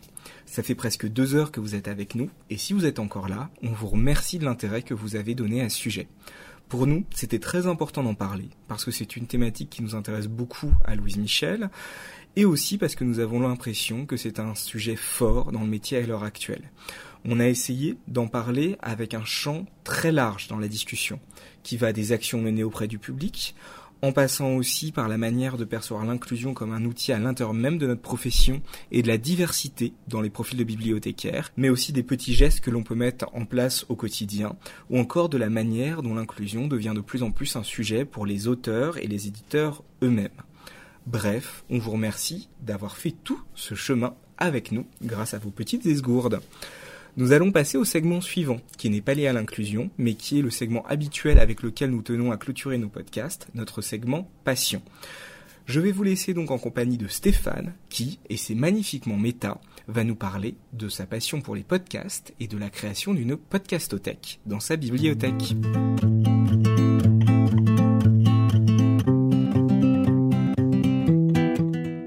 J'ai la chance d'avoir avec moi Stéphane Gérard pour notre segment Passion, qui va notamment nous parler des actions qu'il a mis en place dans sa bibliothèque autour, c'est complètement méta, mais des podcasts. Stéphane, est-ce que tu pourrais te présenter, s'il te plaît? Bonjour Quentin et merci de m'avoir invité. Je travaille à la médiathèque de Rumilly en Haute-Savoie depuis plus de dix ans maintenant. Je suis responsable du secteur image et son de la médiathèque, c'est-à-dire que je m'occupe de tout ce qui est cinéma et musique. Et depuis 2017, j'ai commencé à mettre en avant tout un fond euh, autour du podcast, surtout sur le site de la bibliothèque et euh, de temps en temps euh, en physique. Est-ce que tu pourrais nous parler un peu donc de cette podcastothèque, si elle a un nom, la manière dont l'idée t'est venue de faire ça et un peu la manière dont tu l'as mis en place? Ça m'est venu en 2017, j'étais en congé parental et donc je m'occupais de mon, mon petit garçon à l'époque. Et comme il arrivait pas à dormir, il avait beaucoup de mal pour s'endormir, je devais faire des longues promenades en poussette, d'une heure, deux heures, trois heures, et au bout d'un moment, ça devient un petit peu long, et pour, ce, pour passer le temps, j'ai commencé à écouter des podcasts. J'ai commencé par, des, par du podcast de rattrapage, c'était des émissions de, de, France Culture, et de fil en aiguille, en, par chance aussi, je pense, je suis tombé sur d'autres, titres, d'autres choses, mais vraiment des, cette fois-ci des podcasts natifs, quelques-uns, quelques-uns en anglais, et j'ai commencé à me lancer dedans, et toujours à les écouter euh, à cette période-là j'ai été surpris par la, richesse de ce que je pouvais entendre. Et j'ai vite relié ça aux séries télé, puisque c'est aussi une des collections dont je m'occupe particulièrement. J'ai voulu les, faire la promotion de ces podcasts-là que j'avais écoutés en parallèle des séries télé que je pouvais mettre, que je pouvais acheter et autour desquelles je pouvais discuter. Parce qu'on a la chance d'avoir un, groupe de discussion autour des séries télé qui se réunit tous les mois à la médiathèque. Bah, j'avais envie de leur parler, de leur parler de ça, de partager, de partager ces écoutes-là autour de, du podcast de fiction. J'ai l'impression vraiment aujourd'hui que le podcast c'est un des nouveaux médiums culturels, enfin nouveau évidemment il faut mettre de grosses guillemets, mais en tout cas qui a vraiment pris une ampleur folle dans ces dernières années. Euh, qu'est-ce qui pour toi fait ce phénomène? Euh, Qu'est-ce qui fait aussi la force des podcasts à tes yeux? Alors c'est vrai comme tu dis ça existe depuis, euh, depuis longtemps maintenant, hein, mais on en parle vraiment beaucoup depuis, depuis 3-4 ans. Ce qui fait la force du podcast, c'est euh, j'ai l'impression qu'il y a une relation presque intime qui se fait entre le podcast et l'auditeur. C'est assez rare d'écouter des podcasts à plusieurs. Autant un film, on va le regarder en famille ou entre copains. Un podcast, ça va s'écouter seul ou à deux. Donc on a vraiment l'impression que quelqu'un nous, nous parle directement à l'oreille et qui nous parle aussi de sujets qu'on n'entend pas ailleurs. Ça peut être sur le, sur le féminisme, sur les minorités, sur des, sur des sujets de société, mais avec des, éclairages qu'on n'aura pas dans des médias traditionnels, radio ou télé, ou même site ou blog. Et on sent, on sent assez rapidement la, la passion des, des, gens qui le font. C'est vrai, dans ce que tu dis, il y a vraiment cette idée que le podcast, c'est quelque chose qui peut un peu donner une voix à tout le monde. Comment est-ce qu'on s'y retrouve du coup dans cet univers où plein de podcasts naissent dans tous les sens et permettent du coup à chacun de trouver sa voix, mais peut-être du coup aussi d'avoir beaucoup, beaucoup, beaucoup de voix?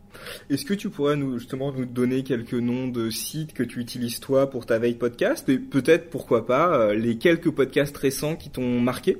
J'utilise beaucoup Twitter avec, à force de, de s'abonner, de discuter avec des podcasteurs, des podcastrices et des poditeurs et des poditrices. On arrive à se tenir au courant de beaucoup de choses. Après, en site, euh, en bon site de référence, je, penserai à Podmust, qui fait euh, une belle curation, une belle newsletter aussi où ils vont vraiment chercher les, des choses peut-être plus confidentielles, aussi plus thématiques. Un autre euh, que j'aime bien s'appelle Les Mois Sonores, pareil avec des bons articles et des bonnes critiques qui privilégie la qualité plus que la quantité. Il n'y a pas forcément énormément de, de news, mais le, le peu qui s'y trouve est vraiment, donne vraiment envie d'écouter. Oui. Et des podcasts récents qui t'ont marqué, récents ou un peu moins récents d'ailleurs?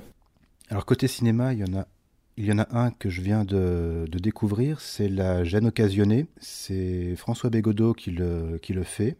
Et à chaque fois, il parle d'un film qui vient de sortir, euh, avec un point de vue critique euh, très, très poussé.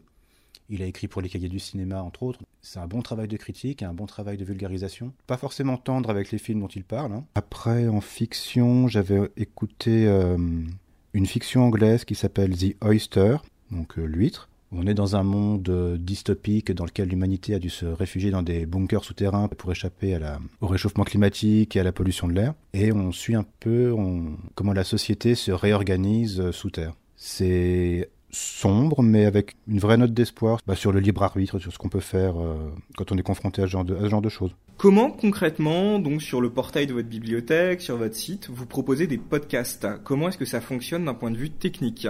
J'ai commencé par les cataloguer avec des infos assez minimales, hein, titre, auteur, intervenant, le résumé, quelques mots-clés.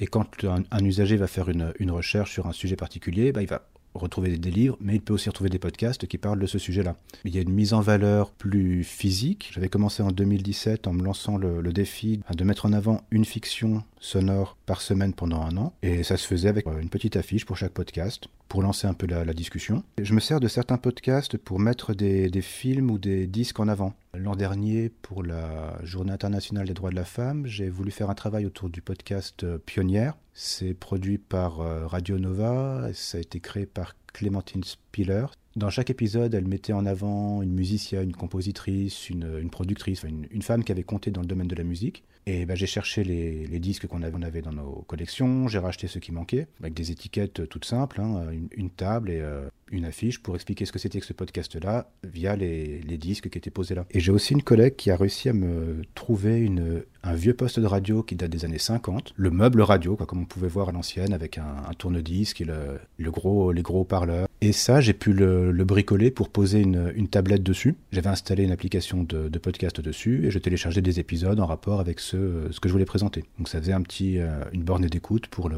le public qui passait par là. Tu me parlais aussi du fait que tu avais amené ces conseils de podcast et ces écoutes peut-être dans des cafés qui existaient déjà, peut-être des cafés littéraires ou musicaux? On a un groupe de, de sériphiles qui se réunit depuis, pour la huitième année. Et assez naturellement, j'ai réussi à glisser les podcasts euh, dans les conversations et à convaincre euh, les membres de ce groupe-là d'en écouter. Donc maintenant, à chaque, quand on se retrouve, on parle euh, en partie de série, en partie de podcast, de ce qu'on a écouté, de ce qu'on a aimé, on se, on se, donne des conseils et, ça, se, lance comme ça. Quand tu l'as amené, toi, dans ton boulot, ton plan de bataille, c'était de te dire que tu voulais amener un nouveau support culturel, que tu voulais rebondir sur quelque chose qui était un peu à la mode en ce moment, que tu voulais tout simplement te faire plaisir. Comment tu l'as euh, défendu, disons, les premières fois que tu as amené le fait que tu voulais faire entrer du podcast dans la bibliothèque? Je pense que j'ai misé sur la, sur la nouveauté relative, mais sur le nouvel engouement en tout cas autour, de, autour du, du podcast, sur l'enrichissement le, que ça pouvait avoir euh, par rapport aux séries télé. Je le cantonnais au début euh, à des fictions, à des fictions audio. Ça rejoignait ce qu'on connaissait déjà avec les séries télé, qui avait euh, pas une parenté, mais une, similitude entre les deux. Après, il n'y avait pas vraiment de, plan de bataille ou de vision à, long terme. C'était, euh, j'ai écouté ça, ça m'a plu, je pense que ça peut être intéressant d'en parler à notre public. Je propose de faire comme ça pour le faire. Après, petit à petit, en en, écoutant plus, en allant plus vers des podcasts de témoignages, des podcasts documentaires ou de conversations, le travail s'est diversifié, diversifié comme ça. Avec les podcasts, tu parlais tout à l'heure du fait aussi que c'est des choses très intimistes, que ça donne une voix à plein de gens. Ça donne aussi une voix à plein de gens donc qui vont avoir un discours militant et qui, grâce au podcast, trouvent un endroit où l'exprimer. Un discours militant qui peut être aussi politique parfois. Est-ce que en bibliothèque, du coup, ça te pousse à faire une veille particulière ou alors à donner une attention toute particulière au contenu que tu vas proposer? La façon dont, je fonctionne, c'est d'abord j'écoute quelque chose et quand ça me plaît, j'ai envie de le, partager. Donc effectivement, ça, va toucher des, sujets, comme tu dis, qui sont peut-être plus militants. Ça me semble assez cohérent de leur trouver une place dans nos collections, même si elles sont virtuelles. Elles n'ont pas forcément cette place autrement sur d'autres supports. Donc ça crée un équilibre avec le, reste des, documents, avec le reste des collections. Je pense que ça se fait assez naturellement. Qu'est-ce que tu en retires, toi, du coup, à un niveau presque personnel, d'avoir pu faire rentrer cette passion dans le cadre professionnel? Bah, Déjà, ça me fait découvrir énormément de choses. Ça reste des écoutes euh, plaisir, mais je me, je m'efforce de d'aller chercher, de faire de la veille tout simplement et d'aller chercher des podcasts que je ne connaissais pas et de varier vraiment euh, le contenu de ma playlist. Ce que ça m'apporte aussi, c'est le côté, euh, le côté humain de la chose, parce que bah, dès que j'ai commencé à les cataloguer, à faire une page, à les mettre en valeur, j'ai essayé de rentrer en contact avec leur, euh, leur créateur, tout simplement pour leur dire, bah voilà, j'ai écouté, euh, écouté ton podcast, euh, ça m'a plu, je, l'ai catalogué pour la bibliothèque, pour que les créateurs et les créatrices aient un retour sur ce qu'ils font. Les réponses étaient, étaient très positives. Les, les podcasteurs appréciaient d'être reconnus par une bibliothèque. C'était dans les premiers échanges que j'ai eus, c'était mais mon podcast dans une bibliothèque, mais presque c'est pas sa place. c'est, ça semblait assez, assez incongru de mettre du podcast dans une bibliothèque et les personnes qui faisaient ça par passion mais de façon très amateur n'avaient jamais pensé que ça pouvait aller jusque-là, avec tous les guillemets qu'on peut mettre autour de jusque-là. Et vraiment, c'est ça qui continue à me, à me motiver, à écouter et à, faire ce travail-là autour, des podcasts. On a une interaction directe avec, avec les créateurs. Tu parles notamment de cataloguer les podcasts, tu parles aussi du fait qu'ils sont accessibles en ligne. Est-ce que tu pourrais parler d'un point de vue très technique de comment faire pour cataloguer un podcast? Alors peut-être simplement nous donner euh, les endroits où on peut trouver cette information et la manière dont toi tu fais pour récupérer des podcasts en ligne et les mettre sur le portail de ta bibliothèque par exemple? Eh ben tout est fait à la main, c'est-à-dire que j'ai tout simplement pris une grille, euh, une grille de catalogue, une grille de saisie vide et je l'ai, je l'ai remplie avec les informations euh, nécessaires. Maintenant j'ai un modèle un modèle de, grille de saisie pour avoir uniquement les champs dont, j'ai besoin et euh, quitte à dupliquer après des notices quand je catalogue un, nouveau podcast. Je remplis assez peu de, champs, hein, comme je te disais tout à l'heure, c'est euh, titre, auteur, la langue, le pays, le résumé. Ce que je mets aussi, c'est les, les, liens vers le, le, site du podcast, euh, vers le flux RSS, vers les principales plateformes sur lesquelles on peut les trouver. Et j'intègre ou j'essaye d'intégrer un player quand il y en a un. Alors, je ne sais pas comment fonctionnent les autres, euh, les autres SIGB. Nous, on travaille avec euh, Aloes côté SIGB et leur euh, portail Hermès côté Internet. Et je me suis rendu compte tout simplement qu'en récupérant le, code HTML pour intégrer un player sur Internet, on pouvait le mettre dans la notice et ça ressortait sur notre site. Que normalement, les, derniers podcasts que j'ai catalogués apparaissent comme ça. On peut directement écouter un épisode ou le podcast en entier depuis la notice sur le site de la bibliothèque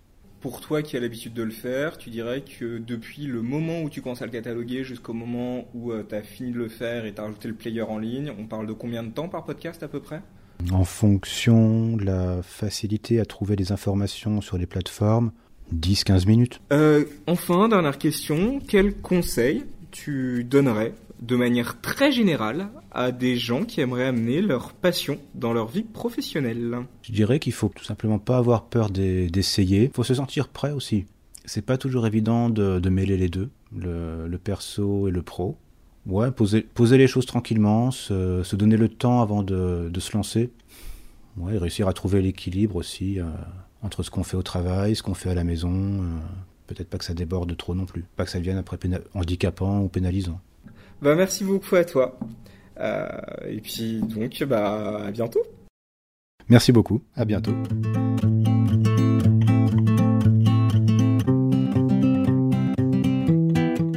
Et vous voici donc arrivé au bout de ces deux heures d'écoute. On espère vraiment que ça vous aura plu. On a mis beaucoup d'énergie dans ce podcast, beaucoup de temps, beaucoup d'envie. Et aborder ce sujet qui est pour nous si important était à la fois un honneur et je ne vous le cache pas, un peu flippant. Le prochain sujet sera sur la désobéissance. Et, j'espère, si le Covid et les étoiles s'alignent, sortira avant l'année prochaine. En tout cas, j'ai envie d'y croire. On vous dit en tout cas merci pour votre écoute, merci pour vos retours qui font toujours autant de plaisir à lire et à écouter, et on vous dit donc à bientôt. Au revoir